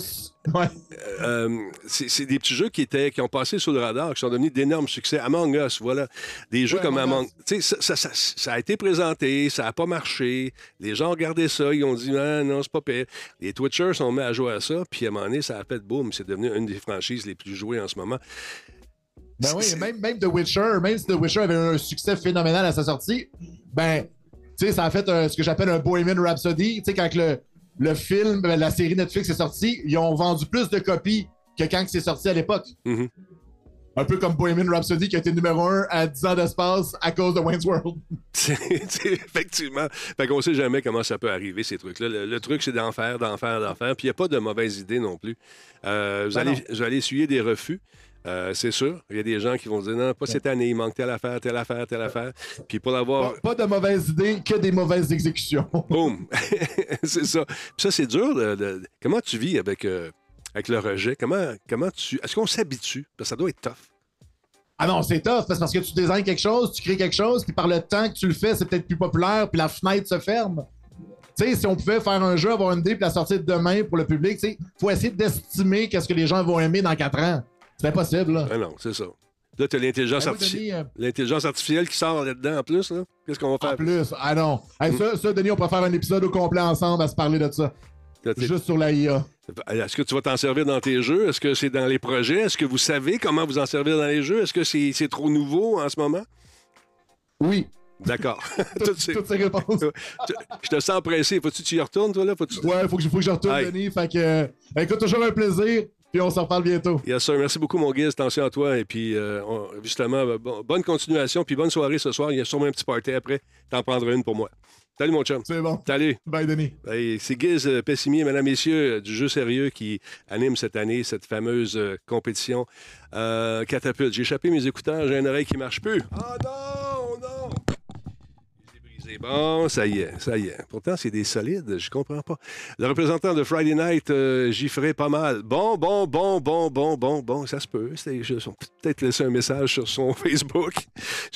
Peut-être. hein. Non, il a fait une bonne job. C'est des beaux jeux, encore une fois. Euh, attends, que- qu'est-ce qui n'est pas toujours vrai? Quand le jeu est excellent et se vend bien, non, le jeu peut être bon puis passer en dessous du radar. Il y a des, euh, souvent, il y a des fenêtres de lancement qui arrivent en même temps que d'autres gros, gros jeux hyper entendus. Par exemple, si tu veux lancer un jeu, euh, puis que euh, nos amis de Rockstar décident de lancer la même journée que toi un jeu qui s'appelle, euh, je sais pas moi, le, comment il s'appelle leur jeu? Grand Theft Auto 6, mettons. Puis toi, tu lances la même journée. Il y a des grosses chances que ton jeu passe dans le beurre. Puis dans cette semaine-là, il y a des paquets de gros canons de jeux qui sont lancés en même temps. Euh, Ça se peut que tu manques ton coup, justement, avec euh, ton titre. Donc, c'est important de bien choisir ça. Puis, il y a des stratégies également des différents studios qui vont regarder euh, qu'est-ce qui sort en et, où. Je me souviens quand j'ai fait le making-of euh, pour une compagnie, ben, la compagnie Eidos, je voyais sur les tableaux du boss, il y avait les sorties du jeu, puis essayer de trouver une place où lancer le jeu. Puis, bon, il y a Noël qui est important. euh, y a, bon, on lance pas ça là parce que tel titre euh, va être lancé en même temps. Puis eux autres, ils ont beaucoup plus d'argent pour la pub. Donc, euh, ça va être un, ça va être de l'argent gaspillé. Donc, où est-ce qu'on peut se positionner dans tout ça? C'est pas facile, c'est pas évident. Euh, alors, euh, voilà. Euh, le lancement du jeu Redfall est désastreux en rapport avec les attentes, euh, comme quoi la pub est importante. Effectivement, Jean-Maurice, tu as raison. tu sais. Redfall, euh, j'ai, joué au jeu. on n'a pas joué beaucoup. J'ai joué peut-être 4 heures au total. depuis... Bon, mon écouteur est mort. Ah oui, donc. J'ai joué à peu près 4 heures depuis sa sortie. Et puis, bon, la, la- la bande-annonce est intéressante. Le kit, je trouve que l'intelligence artificielle, malheureusement, manque un peu. Elle est un petit peu anémique. On aurait pu mettre un peu plus d'emphase sur. Sur l'intelligence artificielle, je les trouve un peu, euh, un peu épais par moment. Mais on est au début du jeu encore. Est-ce que ça va s'améliorer au fur et à mesure qu'on avance? Je ne sais pas. Mais il y a- quelques belles affaires dans ce jeu-là qui sont quand même intéressantes. Euh, il y a beaucoup d'armes. Vous, ne manquerez jamais de munitions. Probablement dans les niveaux plus élevés, si on peut monter le niveau à un moment donné, ça va devenir plus difficile. Mais il y a, beaucoup d'imagination au chapitre des armes. Ça, j'ai trouvé ça intéressant. Euh, sinon, je ne comprends pas pourquoi, lorsqu'une compagnie lance un jeu le même jour qu'un gros jeu d'une autre compagnie, ben, des fois, ils n'ont pas le choix. Des fois, ça a été annoncé avant, la grosse compagnie s'en sac, puis nous autres, on lance ça là. Tu sais, ça fait malheureusement partie euh, du risque que tu prends. Euh, Eidos euh, 12X4, effectivement, c'est là-dessus que j'ai... euh, 12X4, que je raconte 12X, c'est là-dessus que j'ai travaillé, effectivement. Euh, j'ai fait le making-of avec euh, la gang là-bas, on a bien du fun. Euh, ils se font couper l'herbe sous le pied, euh, nous, dit, euh, nous dit Grenouille. Exactement, t'as raison. Tu sais, à un moment donné, de nulle part, il y a une annonce qui sort, pouf, le jeu sort la même semaine que toi. C'est ah shit.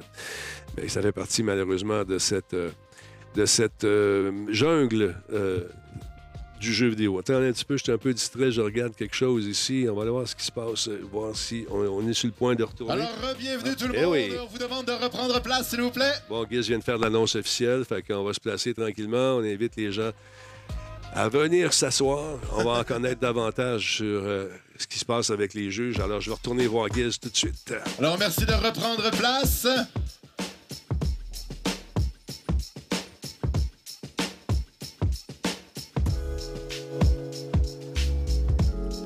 Et ça, si je peux me permettre, c'est toujours long de demander aux gens de venir se rasseoir.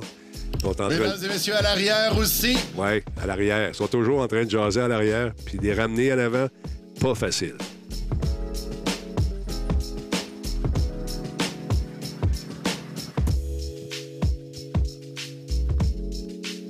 Parce que là, tu rencontres du monde. Il y a des contacts qui se font là, ce soir, là, avec une petite bière dans le nez, un petit verre de vin, genre, je parle, les langues se dénouent, et puis euh, là, tu te fais de nouveaux contacts. Alors, on va entendre encore quelques secondes, le temps que tout le monde prenne place. Les burgers étaient bons, effectivement. Qu'est-ce qu'on n'a pas su, euh, Caliburn? Ah, les Alors, je burgers. vous demanderai un silence d'or. Je sais qu'on est tous fébriles, on a hâte de savoir qui va gagner. Mais avant de dévoiler le nom du studio vainqueur, nous avons le plaisir de vous présenter un panel d'échange présenté par l'Auto-Québec. Je vous invite donc à accueillir David Langlois, fondateur de Vidvat Games, nos gagnants de l'édition 2022. Super sympathique, lui. euh, les, euh, One Man Army. Dave Gagné, producteur chez Rage Cure Games, le studio gagnant de 2021. Bien sûr. Je présenté aux autres. Et votre animateur, Patrick Healy, conseiller stratégique à l'innovation du bureau du président et de la stratégie d'affaires chez l'Auto-Québec. Messieurs, la parole est à vous. Un chic type. Merci, Guiz. Euh, bien, salut tout le monde. Euh, salut tout le monde dans la salle. Salut tout le monde sur le chat. Euh, en fait, c'est ça. Je suis Patrick de l'Auto-Québec. C'est pour ceux qui le savent moins, l'Auto-Québec est assez impliqué dans plusieurs aspects reliés aux jeux vidéo, euh, puis à la créativité numérique. Puis je vous invite à m'a- m'accrocher si vous voulez en savoir un peu plus, ça me faire plaisir d'en parler avec vous. Euh, J'ai la chance aujourd'hui d'être avec euh, Dave et David, qui sont deux dont les studios ont gagné finalement, respectivement en 2022 et euh, 2021. David, à ce moment-ci, il y a le jury qui est en train de délibérer. Il y a les cinq studios finalistes qui sont dans la salle. Tu as vécu ça l'année passée. Comment on se sent à cette période-là? Qu'est-ce qui se passait dans ta tête à ce moment-là? Euh, ben, je pense que le stress était tombé, honnêtement, parce que t'as fait ce que t'avais à faire. Tu as fait ta présentation, puis là, t'es juste. T'attends. Puis pour moi, ça a été une période un peu de, relief, si on peut dire. Euh, puis je pense que j'étais- moins stressé, c'est sûr, à ce stade-ci. Euh, la balle est dans leur camp, puis advienne que pourra. Moi, je pense que Gang ou Peur ce soir, les cinq studios ont présenté des beaux projets.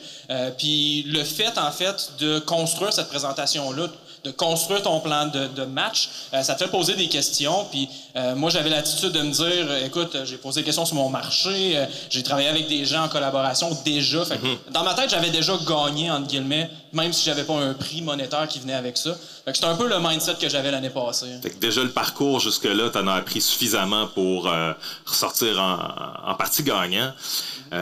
Mais, bon, il se trouve que vous avez gagné. Euh, Dave, je suis curieux.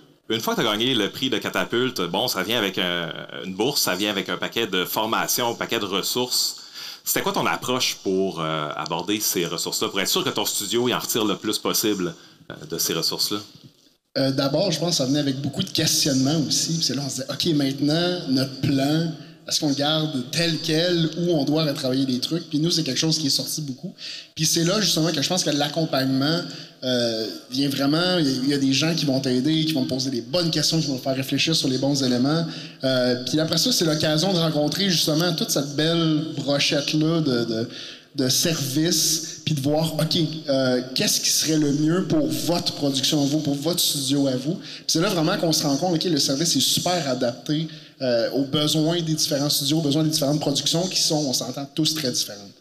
Ouais, c'est ça. C'est sûr que chaque production de jeux vidéo, euh, c'est vraiment différent. Puis, toi, de ton côté, en tant que développeur solo, euh, com- comment t'as vu ça quand t'es arrivé avec le lendemain, finalement, d'avoir gagné Catapulte? Comment t'as vu ça? Comment t'as préparé ce qui s'en venait? C'est une bonne question. En fait, euh, j'avais déjà un plan de match. Euh, moi, c'est sûr, je voulais rester quand même assez petit au niveau de mon studio. Euh, je voulais pas changer beaucoup ma, disons, ma façon de travailler. Euh, je pense que la clé de ma présentation, c'était la simplicité. Je voulais garder les choses simples. Euh, puis, tu sais, une des premières choses que j'ai fait, ben, c'est de voir, OK, c'est où que je vais aller chercher de l'aide euh, à court terme. Donc, Mhm. à court terme, c'était beaucoup de placer Vidvad Games, la partie Ouais. business, de créer mon entreprise, Mhm. euh, la partie financière. Donc, là, c'est là que c'est le fun avec Catapult. Tu sais, Il y avait des services avec le camp, euh, par exemple, pour m'aider avec mon modèle d'affaires. Fait je savais que 2022, c'était beaucoup, ça allait être administratif, business, puis que ça allait plus vers la fin de l'année, début 2023, où là, je vais commencer à focuser sur la partie game design, puis de- d'avoir mon accompagnement avec Ubisoft, par exemple, Peak Media pour la musique, etc. Fait que j'avais déjà ce plan de match-là, 2022-2023. Puis là, j'entends la deuxième année, fait que je suis un peu dans ce modèle-là actuellement, là, d'essayer de, ma gameplay loop, puis m'assurer que fonctionne comme il faut. Fait que, c'est- Fait que t'avais comme tout un parcours euh, pour apprendre la business du jeu, finalement, avec l'aide de Catapulte, puis euh, aider à te placer là-dedans.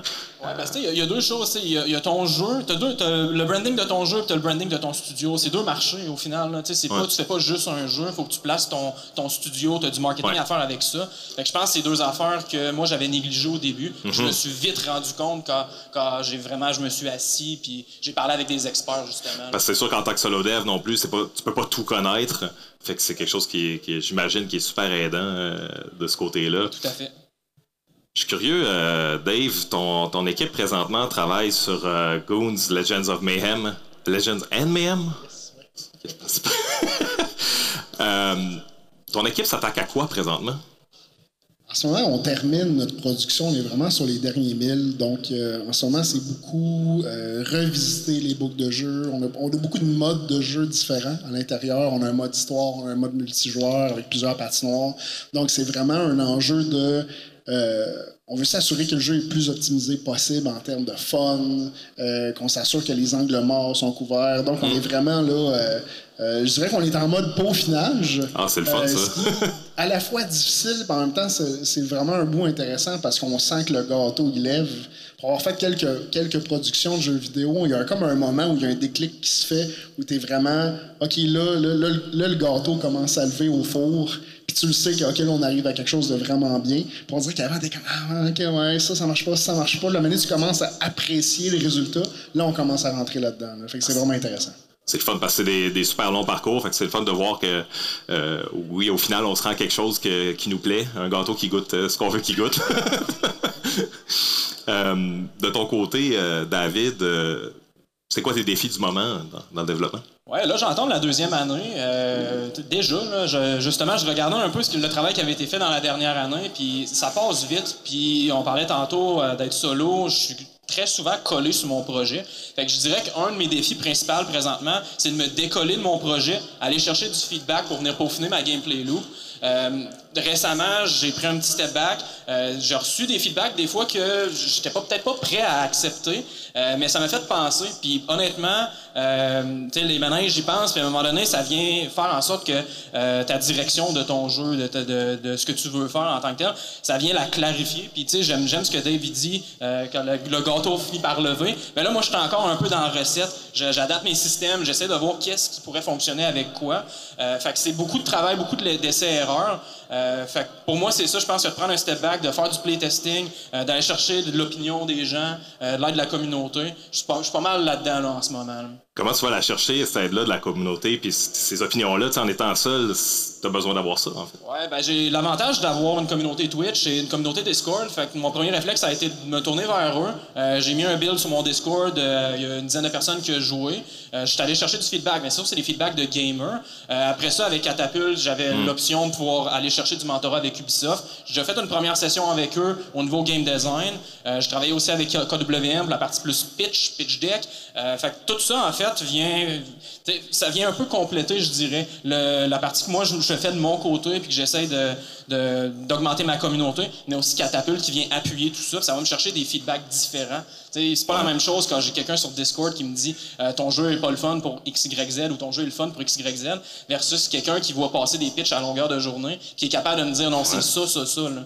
Fait que moi, je Mhm. trouve que ça vient chercher vraiment le juste, le juste milieu. J'avoue que c'est une belle balance. Là, tu parles de, de Twitch, euh, justement. C'est c'est peut-être le moment pour plugger ton Twitch, euh, vu qu'on- Un shameless plug. Ben oui, je suis super méga dave sur Twitch.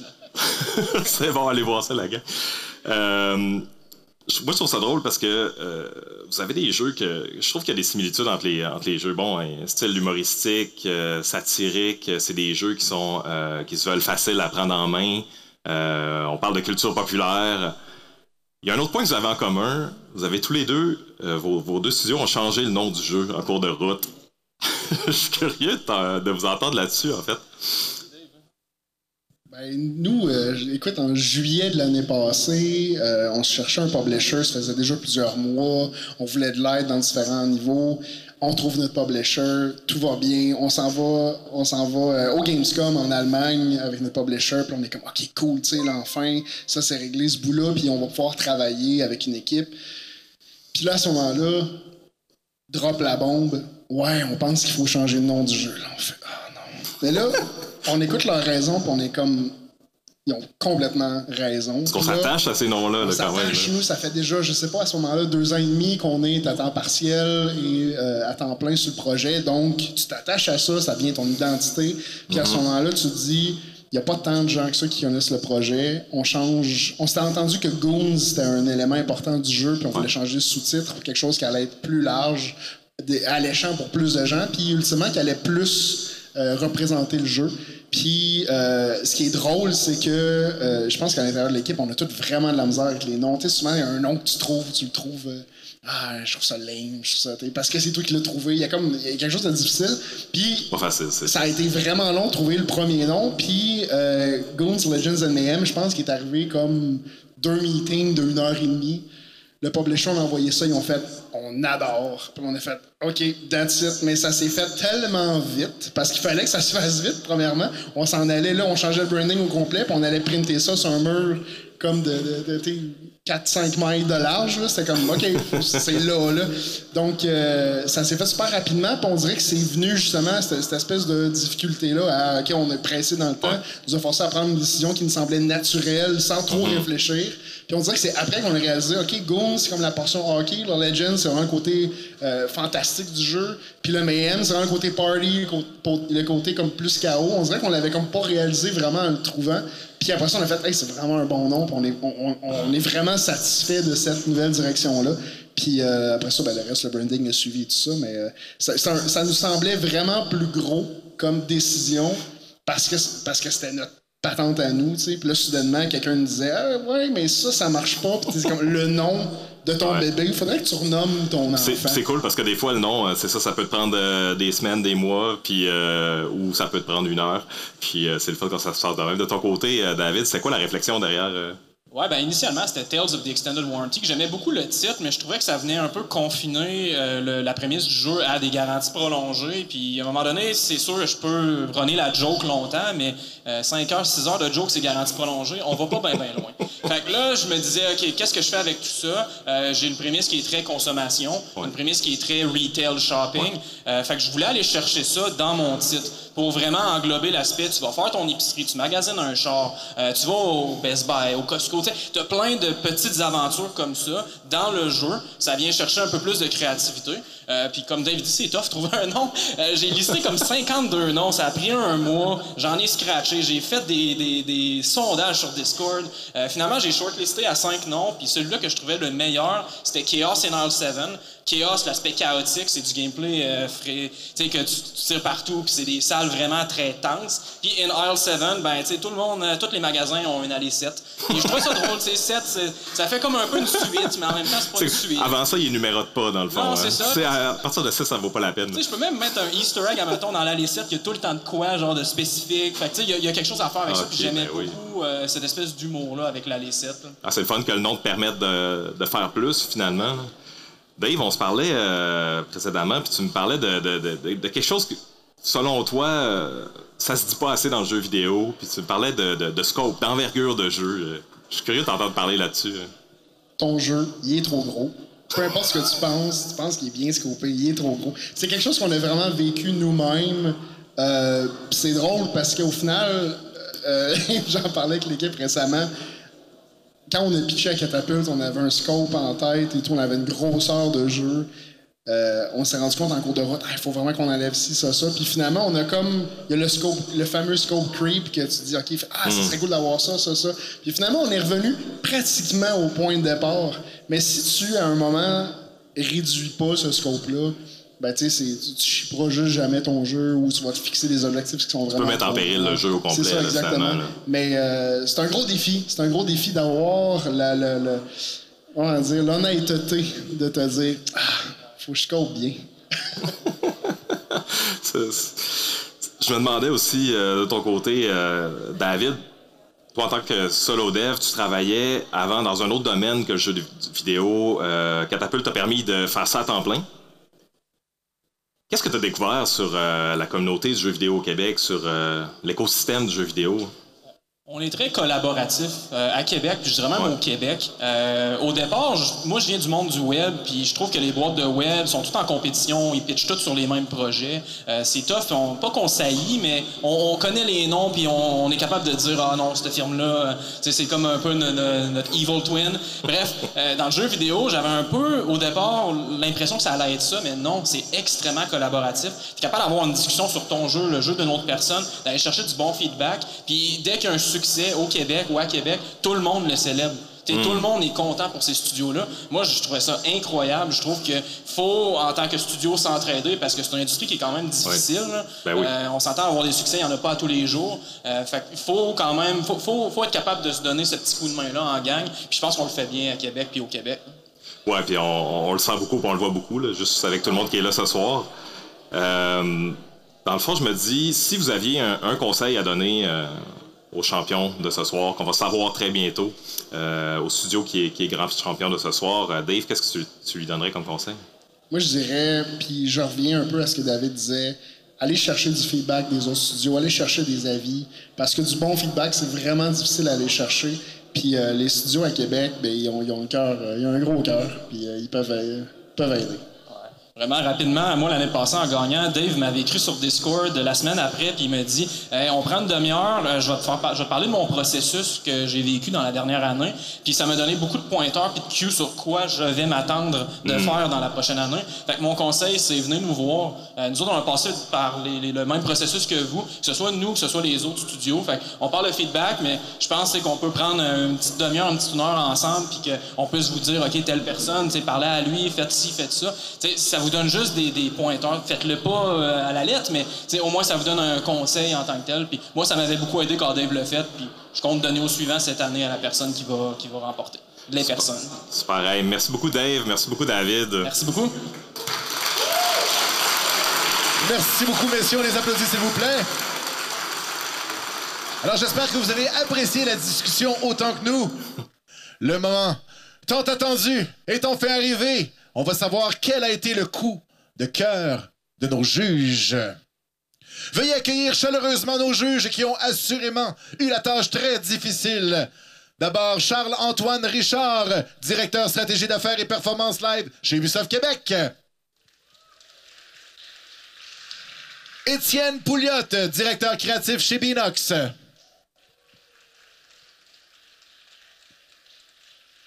Et Olivier Langevin, vice-président idéation chez Bicom.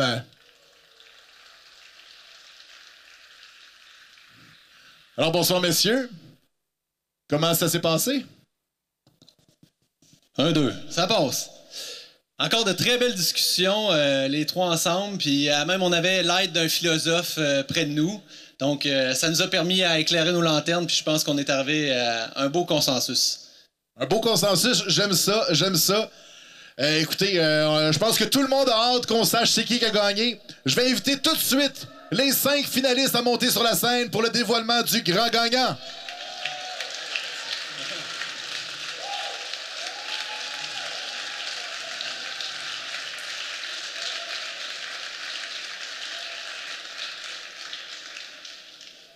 Alors, est-ce qu'on a tout le monde? Il en manque, non. Alors, où sont nos autres finalistes? Oh, ça s'en vient. Excellent. Alors, j'aimerais un roulement de tambour dans la salle. Merci. Alors, Étienne, à toi l'honneur. Juste avant de nommer euh, l'équipe gagnante, je voudrais quand même prendre le temps de souligner tout le talent. Une bonne main d'applaudissement pour tout ce talent-là. Ça démontre de loin que autant euh, les projets, on va dire, du futur sont très, très enthousiastes. Puis tout le monde, félicitations parce que vous méritez toute votre place d'être ici. C'est ça le plus important. Puis ça fait rêver. Ça donne le goût de faire des jeux vidéo. Hein? Seigneur, on n'arrêtera jamais.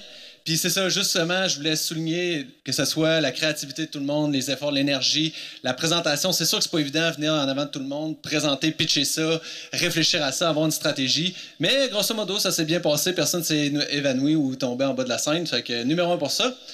Mais euh, pour parler de l'équipe gagnante, dans le fond, ce qui nous a le plu puis qu'on est allé chercher au maximum, c'est vraiment la maturité du concept, euh, toute euh, l'approche qu'il y avait claire derrière, autant le business que le gameplay. Puis tout ça nous a amené à choisir l'équipe de Studio Runique. Félicitations pour le Grand Prix de la 9e édition de Catapulte. Merci.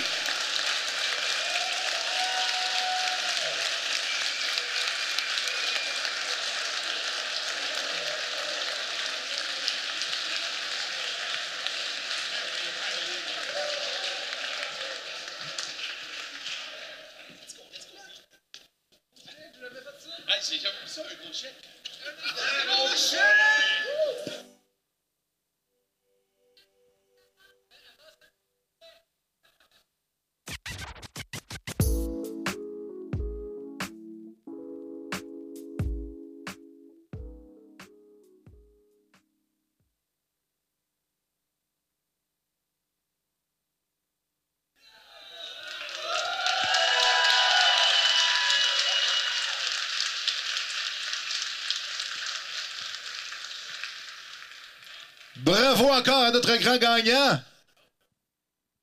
Non, non, non, on reste là, c'est pas terminé. C'est pas terminé. Parce que nos quatre studios finalistes restants peuvent toujours, sont toujours en liste pour remporter le prix des indépendants.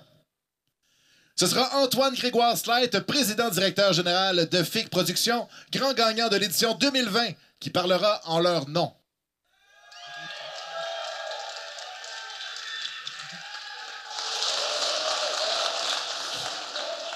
Allô, allô, test? Oh yeah. Donc, euh, ouais, ben en bref, euh, félicitations, félicitations, Tunique. Euh, c'est pas Tunique, Runique. C'était proche.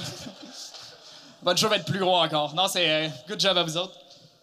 Fait que, bref, euh, en gros, c'est super le fun. Je vous vois pas, mais je voyais tantôt dans la salle d'avoir toute la gang de Montréal et du reste du Québec pour la caravane. Pour vrai, excellente idée d'avoir jumelé Catapulte et la caravane. Donc, euh, en bref, euh, on est ici pour remettre un prix, le prix des studios indépendants de Québec, euh, qui rassemble Berserk, Sabotage, Polymorph, Bishop, Nomada, Parabole et Vidvad, gagnant de Catapulte l'an dernier. Puis, vous le savez tous, ceux qui sont dans la salle, faire des jeux, c'est pas mal tough. Ça prend beaucoup de rigueur, beaucoup de courage pour y arriver.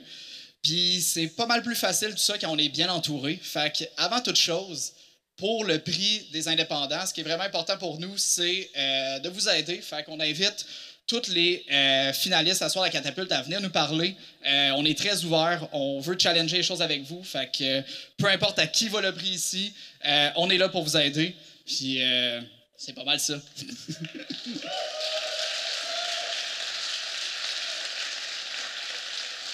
Donc, sans plus attendre, pour son potentiel, euh, aussi pour son réalisme et surtout pour son humilité, euh, on va donner le prix des indépendants à Counterus Interactive.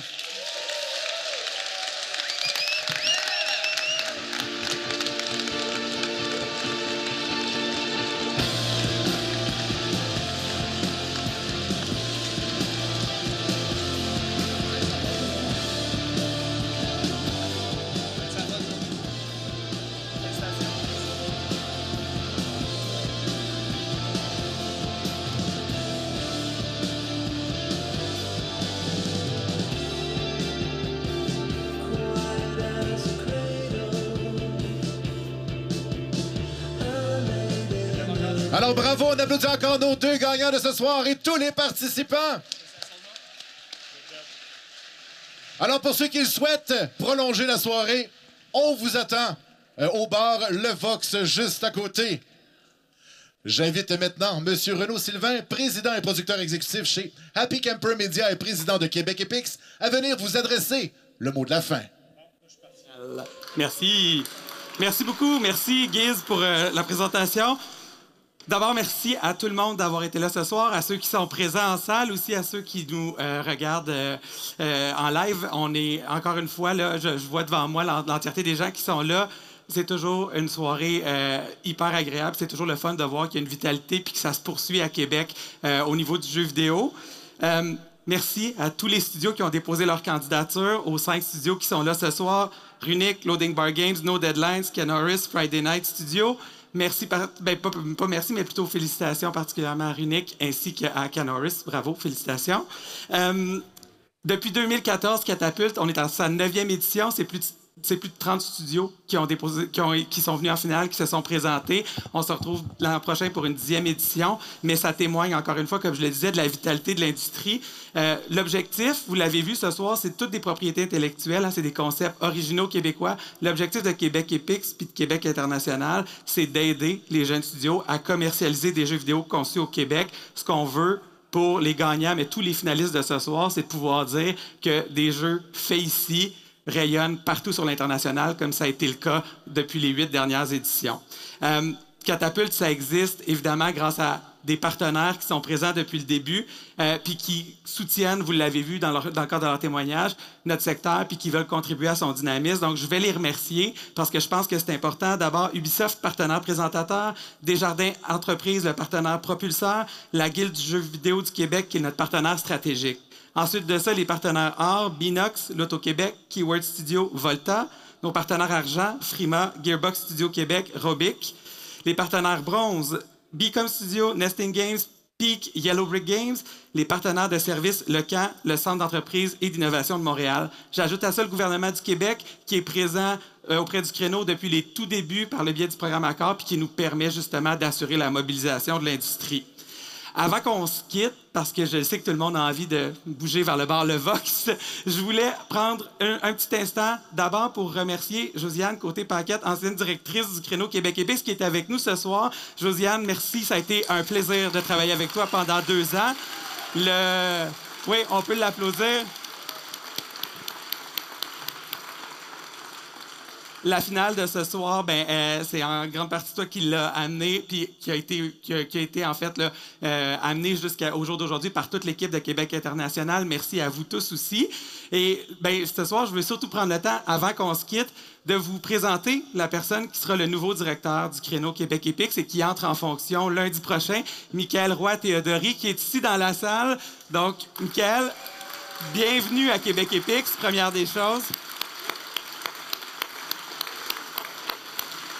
Donc, Michael va être avec nous à compter de lundi, prendra le relais. N'hésitez pas à l'ajouter sur vos LinkedIn, à entrer en contact avec lui, puis évidemment qu'on va, euh, qu'il va aussi prendre contact avec chacun d'entre vous pour vous rencontrer, puis faire le, vraiment bien comprendre, comme on le fait à chaque fois qu'il y a un nouveau directeur ou une nouvelle directrice en place, bien comprendre le créneau Québec Epix. Donc, merci à, donc, je l'ai dit, l'équipe de Québec International, ça a été, euh, ça a été A1 ce soir. Donc, merci pour l'organisation. Puis merci aux membres du comité Catapulte. On les a nommés plus tôt aujourd'hui, aux membres du comité de sélection, aux membres du jury, puis à tous ceux qui contribuent de près ou de loin à faire à chaque année Catapulte, mais de cette 9e édition un succès. Puis surtout, ben, je vous dis à l'an prochain pour notre 10e édition. Merci tout le monde. Bravo à tous les finalistes et les gagnants. Merci.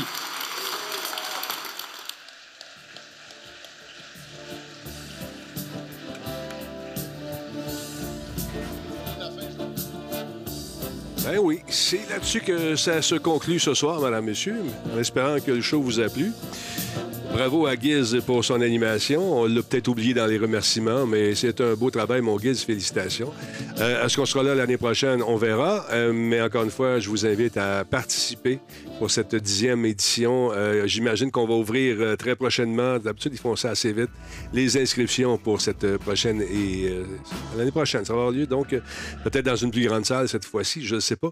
Mais disons, habituellement, on met le paquet sur les budgets. Donc, ça pourrait être intéressant pour vous de participer à cette, euh, à cette nouvelle édition. Puis faites-en des concours, faites-en des game jams. Bravo à Runic, encore une fois. Bravo aussi à No Deadlines. Et euh, j'ai beaucoup aimé, moi, Gear Up Einstein, comme j'ai dit tantôt.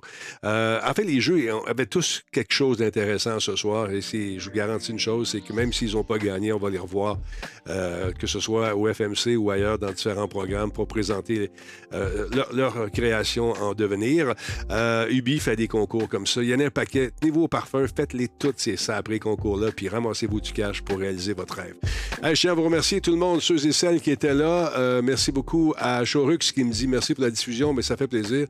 Euh, alors euh, voilà, est-ce qu'on aura 100 000 l'année prochaine à donner, comme le suggère Doomings? On ne sait pas, mais c'est à suivre. Ça a été un plaisir, encore une fois, de vous retrouver ce soir. C'est un show un peu différent, c'est un événement spécial. Alors, l'année prochaine, on verra ce qui va arriver, mais cette année, je suis très, content de participer encore une fois, d'avoir prêté ma voix aussi pour les pubs et puis d'avoir offert euh, Radio Talbot pour cette diffusion. Mon nom est Denis, passez une excellente soirée, attention à vous autres, et puis ah, je, vais, je vais partir mon générique de fin. Ah, puis non, check bien ça. Check bien ça. On fait ça de même, puis je te dis, attends un peu. Bye bye.